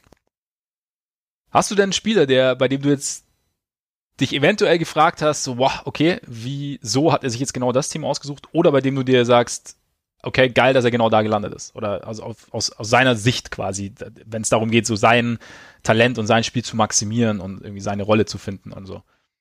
Äh, man kann da in viele Richtungen mitgehen. Ich glaube, ich gehe erstmal in eine offensichtliche, bei der ich einfach ja bisschen den Kopf geschüttelt habe und auch eigentlich bis heute nicht so richtig damit aufgehört habe, obwohl das schon eine ganze Weile her ist. Ähm, Jeremy Grant, der ja. ja drei Jahre 60 Millionen von den Pistons bekommt und diese Summe auch von den Nuggets bekommen hätte. So ist es. Also die haben ihm das gleiche Angebot gemacht und er wollte aber lieber zu den Pistons, weil er lieber mehr Verantwortung, mehr Spielanteile und offensichtlich auch mehr Niederlagen haben wollte. ähm, die würde er bekommen. ähm, und also für, für mich ist das irgendwie so ein so ein gewisses Irrational Confidence in der NBA ist ja, ist ja nicht, nicht schädlich, sondern häufig sogar eher positiv, aber in dem Fall ist es einfach, ja, schon eher Selbstüberschätzung. Also ich weiß nicht, was, was Grant denkt, was er quasi noch nicht zeigen durfte in Denver. Ich hatte immer das Gefühl, dass der sehr davon profitiert hat, die vierte oder fünfte Option zu sein in einem Team, was einfach gute Optionen hatte. Und in der Rolle war er richtig gut. Aber er rückt jetzt ja dann im Prinzip in Detroit in der in der Hackordnung deutlich weiter nach oben und ich weiß nicht, ob sein Spiel darauf vorbereitet ist. Und ich weiß nicht, ob er darauf vorbereitet ist. Und also für mich ist dieser, das ist dann für ihn natürlich wahrscheinlich gar nicht so schlimm, aber diese ganze Situation riecht für mich so ein bisschen danach, dass er in ein paar Monaten merken wird, dass das vielleicht nicht der beste Schritt war und dann man relativ schnell irgendwelche Berichte lesen wird, uh, Jeremy Grant, unhappy. Ne? So, ja. und wer, wer könnte da was machen? Und also für mich riecht das so ein bisschen danach. Vielleicht harmoniert er auch unglaublich perfekt mit Killian Hayes und, äh, und Mason Plumley. Das würde ich sagen, ist die neue. Mason Plumley kennt er schon. Die neue Todesachse ja. bei den Pistons.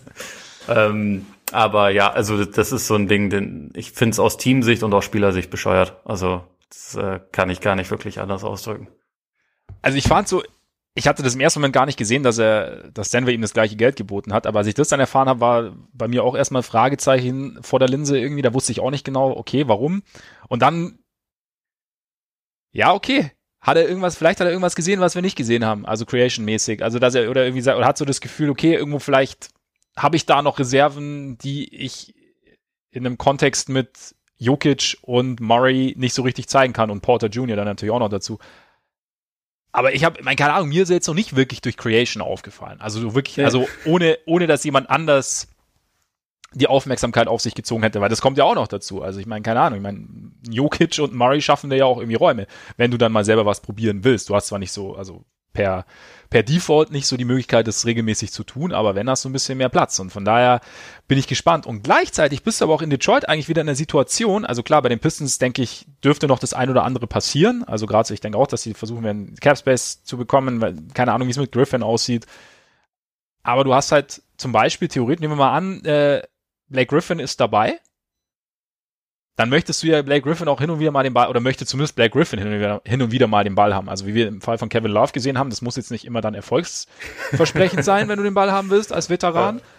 Aber Blake Griffin, ne? Also, und dann hast du, wie du sagst, Killian Hayes, der jetzt halt aus, als Point Guard aufgebaut werden soll. Das heißt, der soll natürlich auch relativ viel Ballhandling übernehmen. Dann hast du Seko Dumbuya, der ja noch ex extrem jung ist, der aber auch die Zukunft sein soll. Und die Pistons sind ja im Endeffekt in einem Rebuild-Mode. Mot. Weißt du?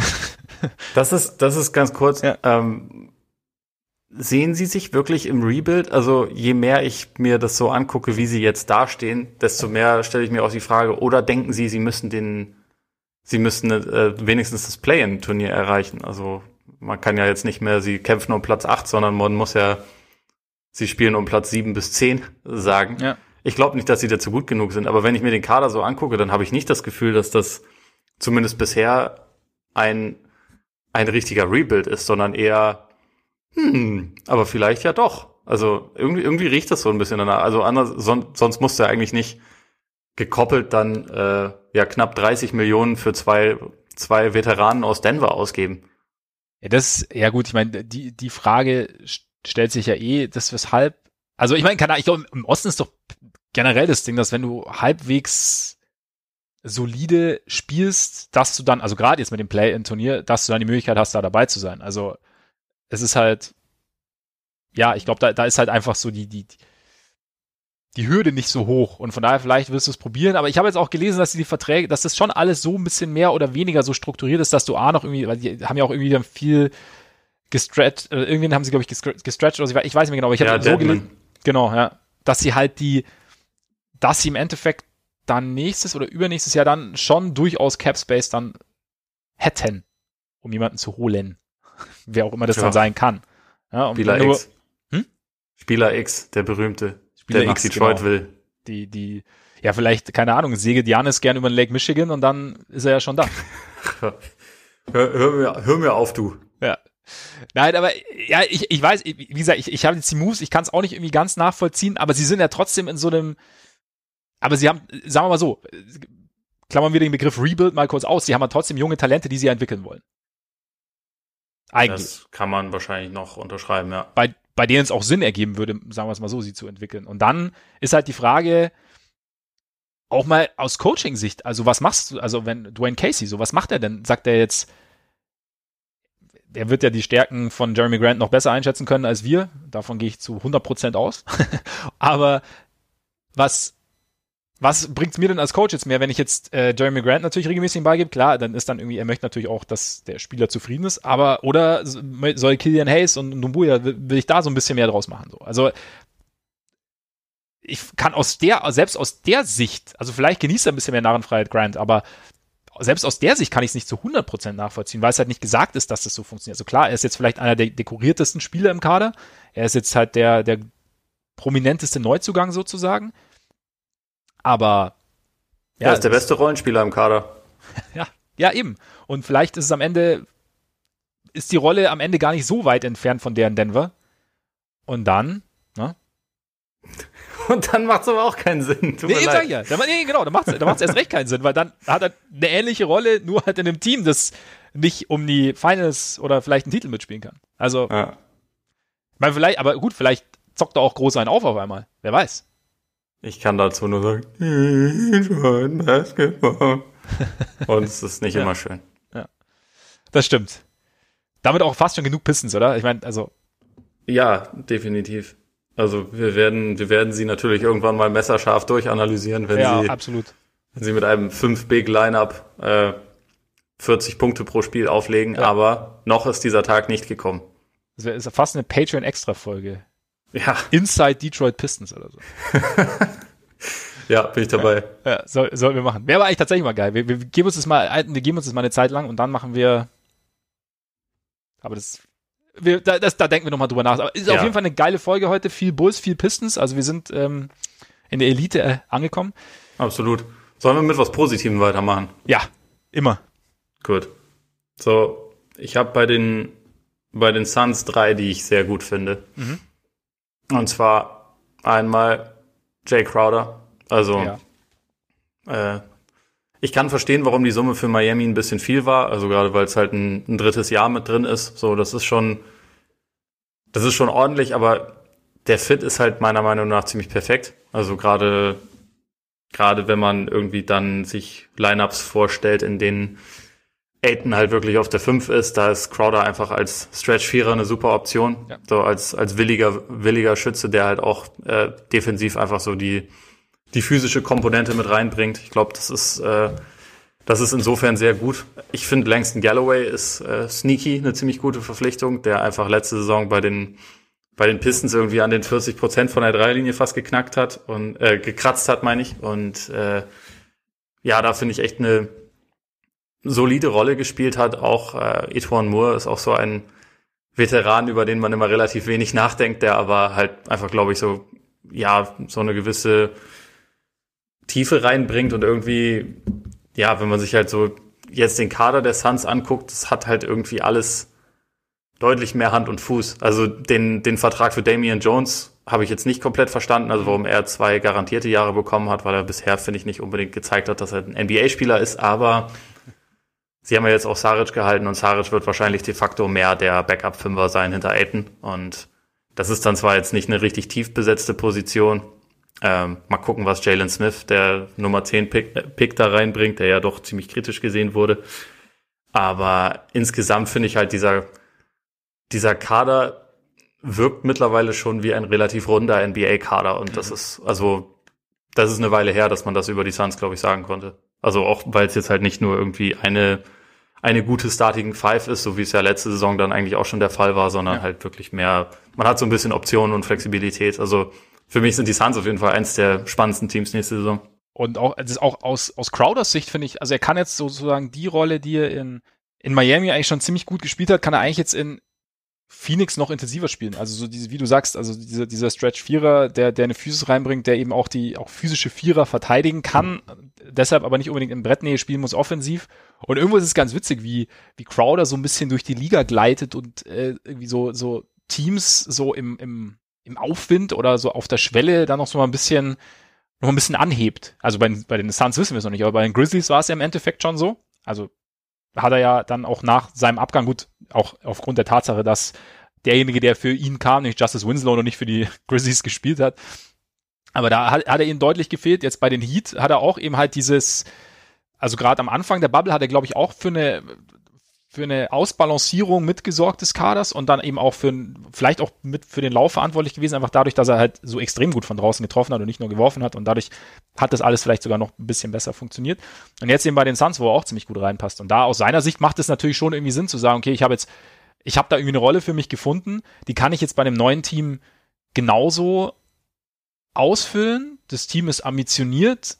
Ich habe vielleicht mit Chris Paul sogar jemanden, der mich noch besser einsetzen kann als jetzt beispielsweise Dragic oder Butler oder Adebayo oder wie auch immer. Ja. Ähm, mit Booker vielleicht sogar auch noch. Und wie du auch sagst, ich bekomme halt auch noch das, das dritte Vertragsjahr dazu. Also von daher ist es für, also wenn du, wenn du jetzt Crow, aus Crowders Perspektive das betrachtest, ergibt's was jetzt, wenn man zwei Jahre zurückblickt, da hätte man sich gefragt, okay, was will der Mann bei in Phoenix? So, und jetzt ergibt es, ist halt auch krass eigentlich, so wie sich die Suns gewandelt haben, dass es jetzt halt irgendwie total ja. Sinn ergibt, dahin zu gehen für, für einzelne Spieler. Also gerade so, wenn natürlich auch die Rolle dann irgendwie so gut passt. Und, und klar, ich meine, Ituan Moore, ich äh, bin seit Jahren Freund von Ituan Moore. Einfach was geil ist, wenn du, wenn alle über Zion reden, du kannst sagen, aber Ituan Moore, mein Freund. ja. Nein, Quatsch, aber ist halt so als, als Rollenspieler ist er eignet, also ist er natürlich äh, wunderbar, kann verteidigt solide, trifft solide von draußen und ja, nee, Phoenix auf jeden Fall ist, ist sehr, sehr cool. Wen ich auch noch interessant finde, ist Chris Dunn. Ja.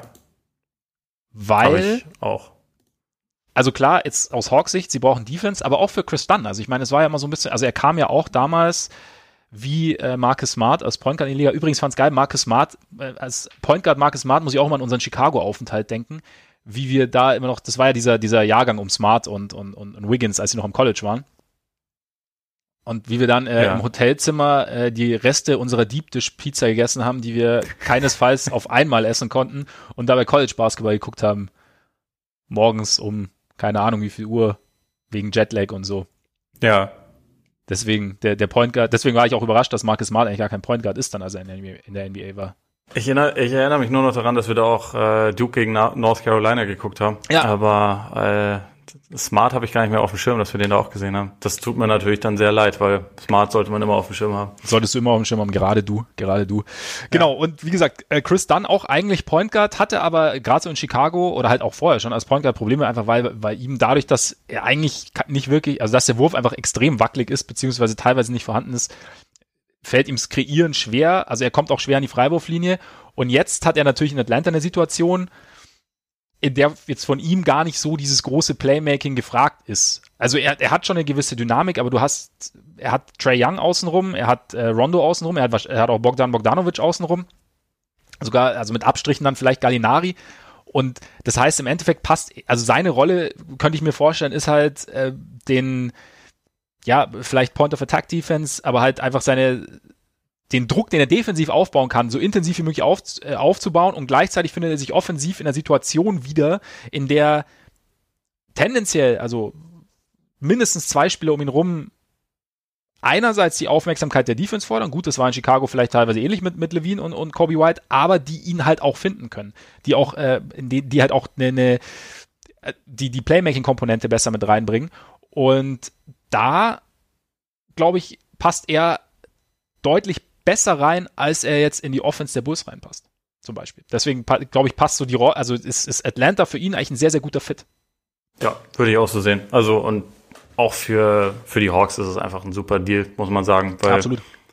Ein Verteidiger auf dem Niveau, wenn man sich anguckt, was die sonst so im Backcourt und generell im Team haben, ist einfach, glaube ich, da extrem wertvoll und da zwei Jahre, zehn Millionen ist wirklich ein sehr, sehr, sehr fairer Kurs und ich glaube, man, man kann das auch schon wirklich so formulieren, dass er absolut gar nicht für seine Offensiv äh, Offensive geholt wurde, ja. sondern für alles andere. Und da aber, ja, wie gesagt, das einfach ähm, sehr gut reinbringen kann. Und seine Schwächen, die er offensiv hat, werden, glaube ich, da halt einfach nicht so ins Gewicht fallen. Es ist dann, natürlich wird es trotzdem manchmal die Situation geben, wo er der Offense dann vielleicht ja. schadet, weil die Leute ihn nicht verteidigen. Aber selbst wenn, da wird man dann halt da wird man dann halt Lösungen finden. Also ja. er wird jetzt, glaube ich, nicht ständig mit Rondo zusammen auf dem Court stehen, einfach weil dann wird schwierig. Zwei Non-Shooter ist einfach nicht so gut. Aber ja. ich glaube, er ist halt auch ein bisschen primär der, der Young-Beschützer und in der, in der Rolle ist das, glaube ich, auch ein absolutes Schnäppchen für die Hawks gewesen.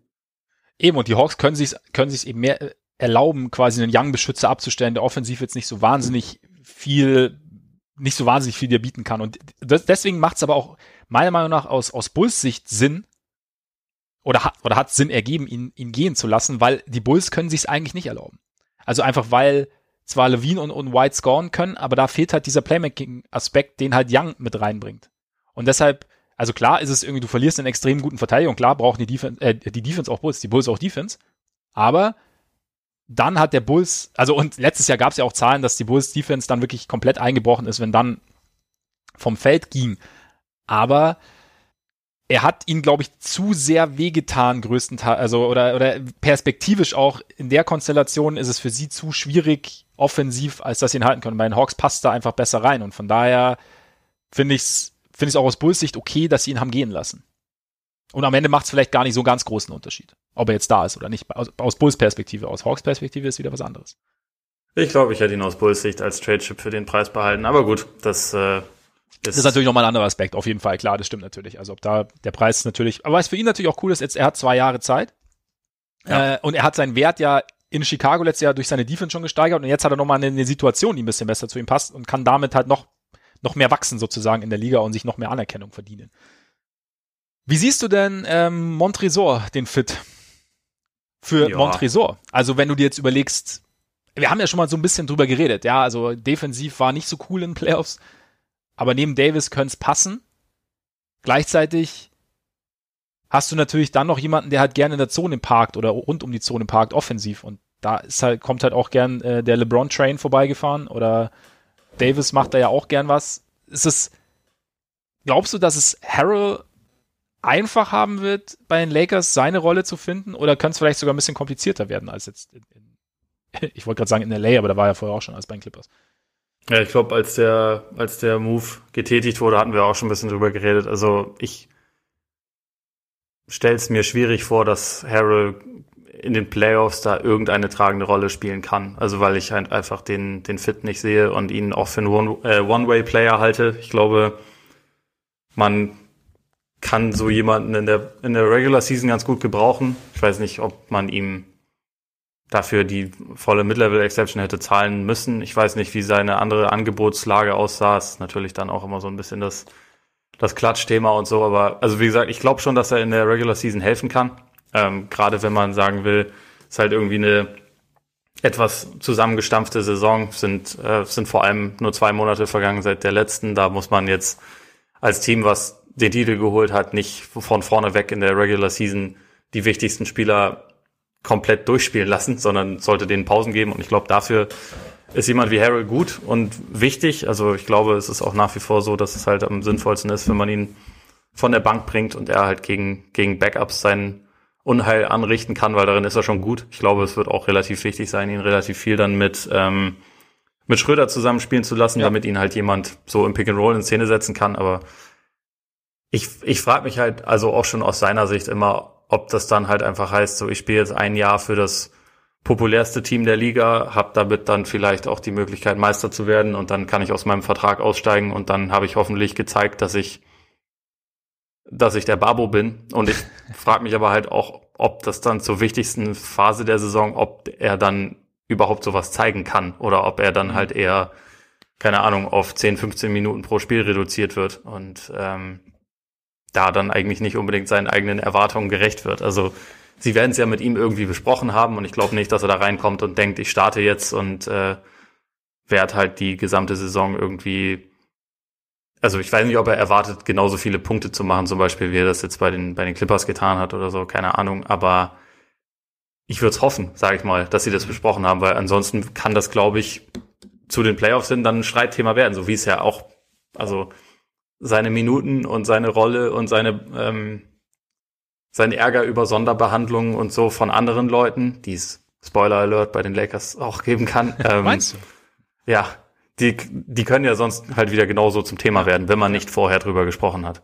Ja gut, die Gefahr besteht, besteht natürlich immer. Wobei ich bin halt mal, was, was ich mir jetzt auch so ein bisschen denke, ist, also wir kennen ihn halt aus, natürlich aus seiner Clippers-Rolle, die natürlich auch durch die, durch das Zusammenspiel mit Lou Williams irgendwie sehr, sehr klar war, auch dadurch, dass eben den, den Clippers neben ihm defensiv, wirklich defensiv starker Big gefehlt hat, auch wenn, wenn Subac das eigentlich gar nicht, gar nicht schlecht gemacht hat teilweise. Es ist halt, ich, ich frage mich halt schon, ob es für so einen Spieler, der so ein klares Skillset mitbringt, aber eben auch so, ein, so eine klare Problematik defensiv mitbringt, wirklich den, den optimalen Fit gibt. Also wie, also gerade für ein, für ein Team, das ganz klar Richtung Titel geht, weil du hast ja, ich meine, wir, wir haben es im Playoffs gesehen, also du hast dann im Endeffekt die Wahl, riskierst du, dass der Gegner ihn sich rauspickt oder nimmst du ihn vom Feld? Und ich bin jetzt halt mal gespannt, wie das im Kontext der Lakers aussehen wird. Also gerade vielleicht auch, ob es funktioniert mit Gasol, der jetzt vielleicht auch ein bisschen rausgeht. Also wir wissen, er wirft jetzt nicht allzu gern, aber so die, die Kombination aus, ich kann so ein bisschen zur Dreierlinie gehen und ich weiß, und ich habe ein sehr, sehr gutes Auge immer noch, plus defensiv zumindest intelligent, dass das irgendwie gehen kann.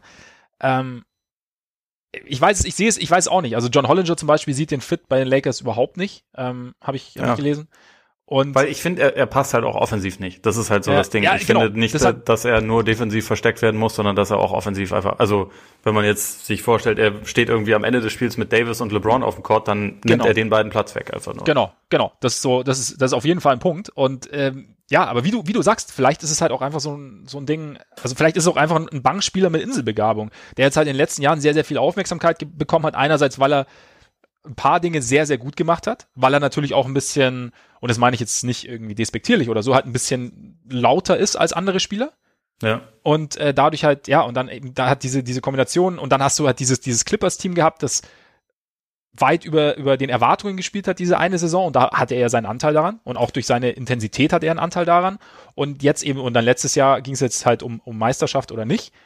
Und ja, da im Endeffekt ist aber vielleicht halt dann doch, also ja, diese, diese Inselbegabung kann auch einen Wert haben, wenn du sie, glaube ich, richtig nutzt. Und wie du sagst, vielleicht ist es halt auch für die Regular Season, dass du halt da eben dann ja auch deinen, deinen Stars mal ein bisschen eine Pause geben kannst. Und dann in den Playoffs muss man halt dann sehen und dann kristallisieren sich bestimmt auch irgendwelche Konstellationen raus, in denen er eine gute Rolle spielen kann. Aber wie gesagt, ich bin da auch sehr, sehr gespannt. Also man, man muss es wahrscheinlich erstmal sehen, auch aus seiner Sicht. Also, aber wie du, ja, es macht natürlich schon irgendwie auch Sinn, wenn du gerne in LA bist, zu sagen, ich äh, wechsle einfach nur die Kabine und ich spiele jetzt beim Meister und habe eine Möglichkeit, Meister zu werden und komme dann eventuell dadurch und kann dann da nochmal profitieren davon. Also. Ja, und ich meine, wer weiß, wer ihn, wer ihn sonst haben wollte, ne? Also man, man hat ja mitbekommen, dass Charlotte ihn auch haben wollte und ihm mehr geboten ja. hat. Ich weiß nicht, ob das ein gutes Zeichen ist, Charlotte dir äh, viel Geld bietet, aber ja.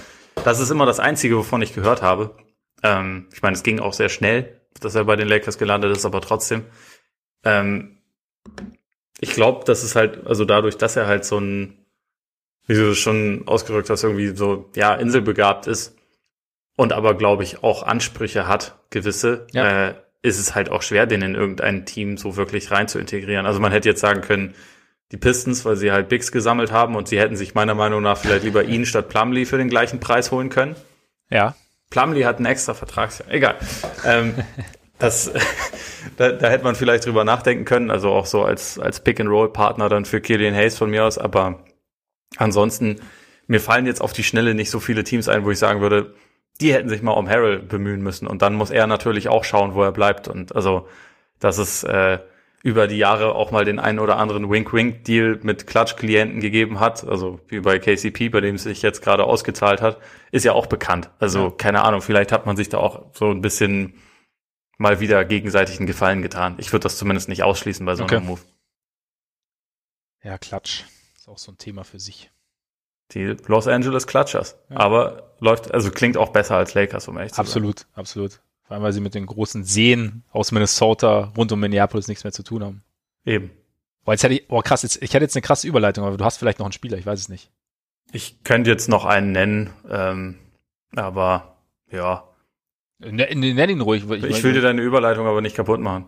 Ja gut, dann, dann machen wir es machen wir es folgendermaßen. Ja, so die großen Seen rund um Minneapolis, auch wenn sie natürlich jetzt kommende Saison ihre, ihre City Edition Trikots an die Minneapolis Lakers angelehnt haben, an das, an das Design, ne? Und die City Edition Trikots sind ja sowieso immer ein Riesenthema. Deswegen sprechen wir jetzt auch drüber, aber nicht jetzt, sondern gleich, nämlich erst nachdem Ole seinen Spieler genannt hat. Äh, ja, ich wollte eigentlich nur noch kurz sagen, das können wir auch kurz abhandeln, dass ich die äh, die Free Agent Deals der Jazz nicht so richtig geil fand und auch teilweise okay. nicht so richtig verstanden habe. Also wie viel sie für Clarkson gezahlt haben, finde ich mhm. ziemlich brutal. Also ich glaube, vier Jahre 52 oder so sind es, glaube ich, geworden. Und auch Derek Favors drei Jahre 30 finde ich insofern, also ich habe nichts gegen Derek Favors einzuwenden, aber ich weiß nicht, ob das einfach nur die Versicherung sein soll, falls Gobert nächstes Jahr geht, weil dass die beiden nicht so wirklich zusammen kompatibel sind in einer modernen Liga, ist, glaube ich, eigentlich mittlerweile jedem bewusst. Und dann ist es, also wenn man ihn jetzt erstmal nur als Backup holt, dann ist das halt, finde ich, dafür schon echt viel Geld. Mhm. Und äh, nicht so, also adressiert nicht unbedingt so die, den Hauptbedarf, den sie hatten. Er ist jetzt auch, also Derek Favors ist zwar erst 29, obwohl es immer wirkt, als wäre er schon seit 30 Jahren in der NBA. Stimmt, tatsächlich, ja. Trotzdem ist es irgendwie, ich, ich fand es ein bisschen, bisschen viel einfach. Also so, so, ein, so ein bisschen üppig für jemanden, der wahrscheinlich jetzt erstmal nicht die Riesenrolle in dem Team spielen will. Aber kann es vielleicht sein, dass du dann, dass es auch so ein Blick ist, oder Blick darauf ist, Gobert sozusagen in den Playoffs so ein bisschen, ja, im Ende, also in Anführungszeichen aus der Schusslinie zu nehmen und damit auch wieder sein, ähm, sein Potenzial zu steigern, dadurch, dass du halt so ein bisschen wechseln kannst zwischen, zwischen Favors und Gobert dann vielleicht, ohne dann komplett dein Ding irgendwie vernachlässigen zu müssen. Also keine Ahnung, dass das halt irgendwie so ein, ist, dass, so ein Ding ist, dass so, ja, dann Gobert, Gobert mal eine Pause gibst, dann die Defense wieder, äh, die Offense des Gegners wieder einen anderen Look hat und dann kommt Gobert wieder rein und dann ist es wieder, dann funktioniert das vielleicht wieder ein bisschen besser. Also, keine Aber Ahnung. ist er insofern nicht einfach ein bisschen wie Gobert in nicht so dominant? Und ein bisschen, ja, irgendwo schon. Also vielleicht ein kleines bisschen schneller, aber dafür auch ein bisschen kürzere Arme und überhaupt. Ja. Also, nee, auf jeden Fall. Aber das meine ich so ein bisschen. Also, dass du halt, dass du de deine Grundausrichtung nicht ändern musst, aber so einen leicht anderen Look gibst und halt eben so dieses Ding Gobert ähm, sich halt so rauszupicken, dass das dann halt, oder sich auch dann dran zu gewöhnen, halt das, gut, ich meine, das ist jetzt natürlich auch, das haben vor allem die Rockets ja eine Zeit lang gemacht. Das ist jetzt vielleicht auch gar nicht mehr so extrem, aber, aber irgendwo, da, dass man da so ein bisschen so, so eine Rückversicherung für Gobert quasi hat. Ich weiß es nicht. Also kam jetzt nur gerade so, wie es dann hinten raus aussieht. We'll see. Aber ich habe immer, ich habe halt das Gefühl, dass sie dadurch nicht besser werden und das ja. äh, wäre eigentlich wahrscheinlich ihr Anspruch gewesen. Ähm, ansonsten noch einer, bei dem ich so ein bisschen mit dem Kopf geschüttelt habe, war die vorzeitige Extension für für Steven Adams. Also den Trade fand ich an sich schon irgendwie, also ja. habe ich ein bisschen drüber gewundert.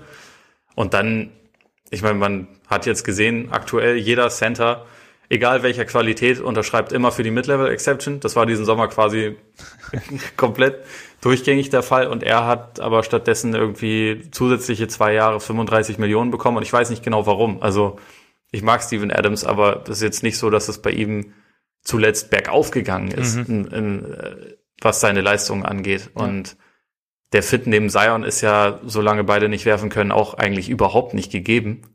Und dann finde ich das schon ein bisschen kurios, was da so die Denke dahinter ist. Ja, also wir, wir haben ja schon drüber gesprochen, über den Trade, dass wir da, oder haben wir uns ja auch schon gefragt, was genau die Idee ist. Ich, meine, ich habe jetzt irgendwann gelesen, dass die Zion vielleicht auch mal auf der 3 spielen lassen wollen. Also ich meine, und sie haben halt zusätzlich noch, ja.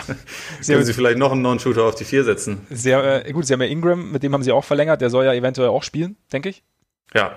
Nach der, nach der großen Extension, also von daher, Gut, ich meine, was wir natürlich nicht sehen, wie hat äh, Zion an seinem Spiel gearbeitet über den Sommer, ne? Also was, also klar, was wir bis jetzt gesehen haben, ergibt es auf jeden Fall Sinn, Zion den Ball in Korbnähe zu geben und äh, da so seine, seine Urgewalt entfesseln zu lassen.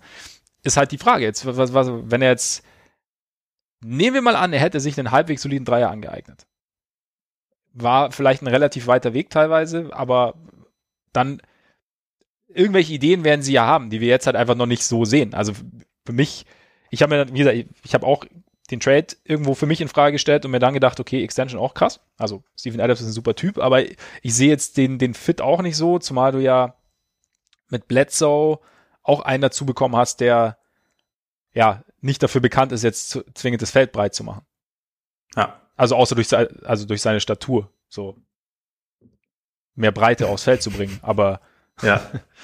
Vielleicht ist es einfach nur eine, eine, es geht nur um Muskeln in diesem Team. Genau, weißt? genau. Ja, gut, äh, Brandon Ingram beschützen, ne? Ja. Nee, also ich bin, ich bin, also aus der Perspektive bin ich sehr gespannt, wie die, wie die Pelicans aussehen werden. Also ich meine, und dann halt eben noch neuer Coach, Stan Van Gundy. Was, was ist, also da, da hätte ich ja zum Beispiel gedacht, gut, wir bauen jetzt nicht unbedingt an die, an, immer die Howard Magic irgendwie heranzuziehen, aber da hätte ich mir schon vorstellen können, dass man irgendwie so halt sowas versucht, okay, du hast einen dominanten Zonenspieler, ich will jetzt nicht sagen Low-Post-Spieler, aber du hast, und dann bastelst du da halt ein bisschen Playmaking und Shooting außenrum. Ist jetzt offensichtlich nicht zwingend der Fall, was aber nicht heißt, dass es falsch ist. Am Ende haben die irgendwie eine mega geile Idee. Ja, oder nicht. Also, oder auch nicht. Ja. Ich bin da sehr skeptisch, aber ja, mal gucken. Vielleicht überraschen sie uns ja. Wir werden, wir werden sehen. Wir werden sehen. Ähm, in unserer Hall of Fame der geilsten City Edition Jerseys sind sie aber auf jeden Fall nicht dabei, oder?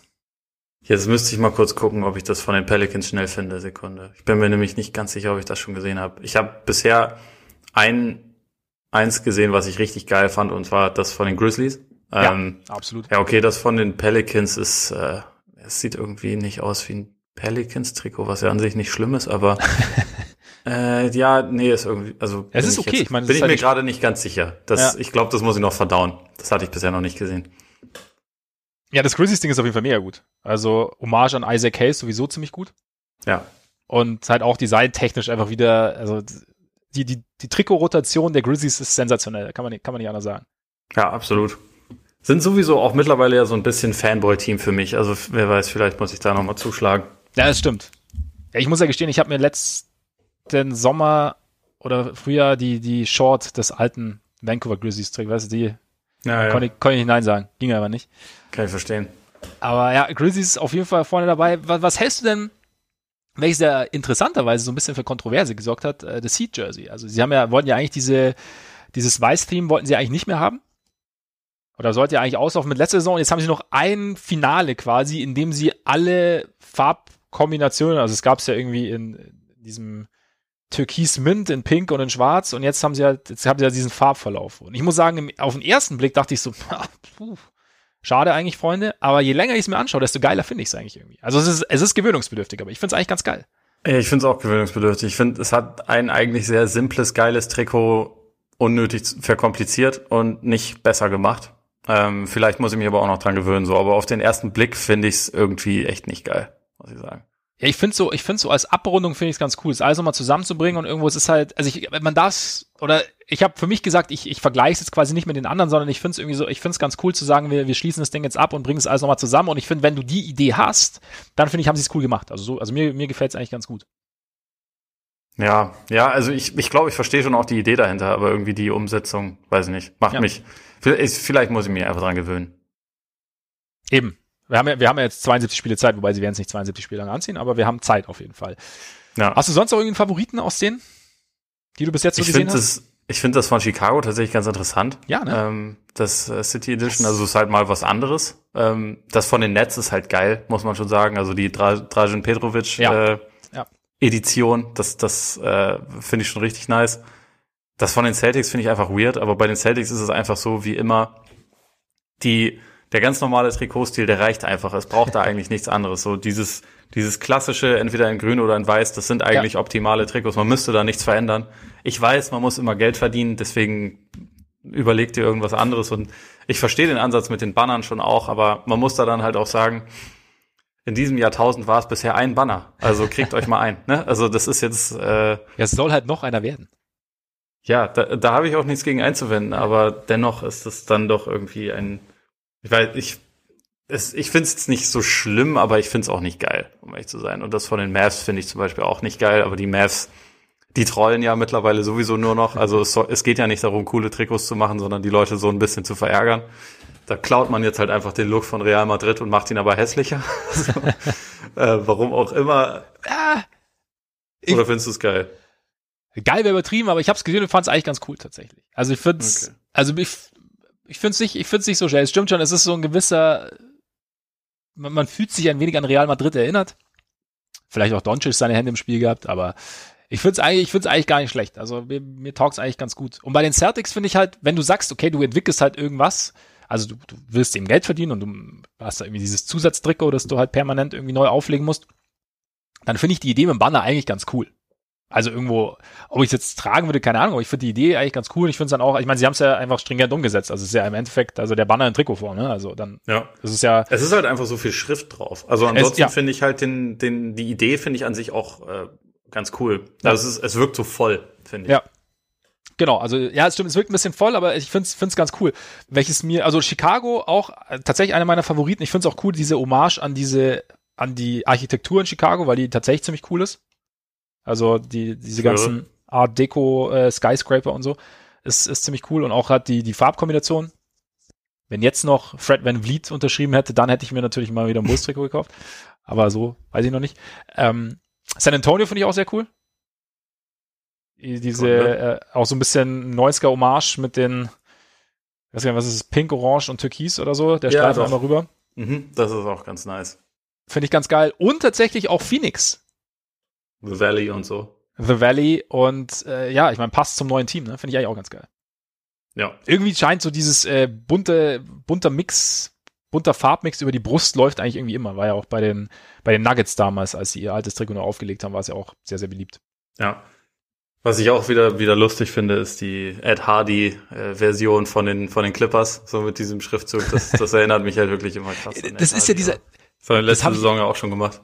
Ja, genau. Aber das, das ist ja dieser, das wusste ich auch lang nicht. Da gibt's aber irgendwie, über den gab es bei Netflix mal eine Doku, dieser äh, Tattoo-Artist aus LA ja. ist es. Ja. Der, oh, wie hieß er denn? Habe ich vergessen, aber ich habe die Doku auch gesehen. Ja, genau, der irgendwie alle möglichen Rap-Legenden, ähm, ah, wie hieß er denn? Mist, Mister? Hieß er bitte nicht Mr. Nee, Mr. Tattoo hieß er, glaube ich, nicht. Mr. Tattoo. Bist du Mr. Podcast, oder? Mr. Cartoon. ja, Mr. Tattoo, freut mich, mein Name ist Mr. Podcast. Hier, mein Kollege ist auch Mr. Podcast. Ähm, nein, äh, Mr. Cartoon heißt er. Okay. Genau. Ja. Der, ja, von daher finde ich, das ist dann ja wieder, dann, dann, dann passt's ja wieder. So. LA. Na, wenn du meinst. Aber ich, also ich finde es jetzt optisch, ist es auch nicht mein, mein Favorit. Aber seitdem ich das weiß, kann ich das, ähm, kann ich es mehr schätzen. Na gut. Sagen wir es mal so. Das ist doch, das ist doch versöhnlich. Schon, oder? Das ist ein versöhnlicher Abschluss auch. Mhm. Sehr schön. Dann, Freunde, bedanken wir uns wie jede Woche für eure Aufmerksamkeit. Vielen Dank, dass ihr dabei wart, dass ihr zugehört habt. Und äh, jetzt natürlich noch der Hinweis auf unsere diversen Kanäle, beziehungsweise auf die Kanäle, über die ihr uns empfangen könnt. Also ihr könnt uns nämlich abonnieren auf Spotify, bei Apple Podcasts, wo ihr uns auch gerne Rezensionen hinterlassen könnt. Ihr könnt uns abonnieren auf diese und ihr könnt uns schreiben. Twitter, Facebook, Instagram natürlich. Und natürlich könnt ihr sehr gerne bei Patreon vorbeischauen. Also macht es gerne, wenn ihr Lust habt. Und ja, bei Patreon dürfte es auch hin und wieder, wie gesagt, demnächst zusätzliche Geschichten geben. Behaltet es also im Auge, wenn ihr wollt. Und ja, wie gesagt, vielen Dank, dass ihr regelmäßig dabei wart, dass ihr vielleicht zum ersten Mal dabei wart und erzählt es natürlich gern weiter. Und jetzt würde ich sagen, genießt euren Tag, euren Abend, euren Morgen, freut euch mit uns auf die neue NBA-Saison und bis bald hoffentlich. Reingehauen. Reingehauen.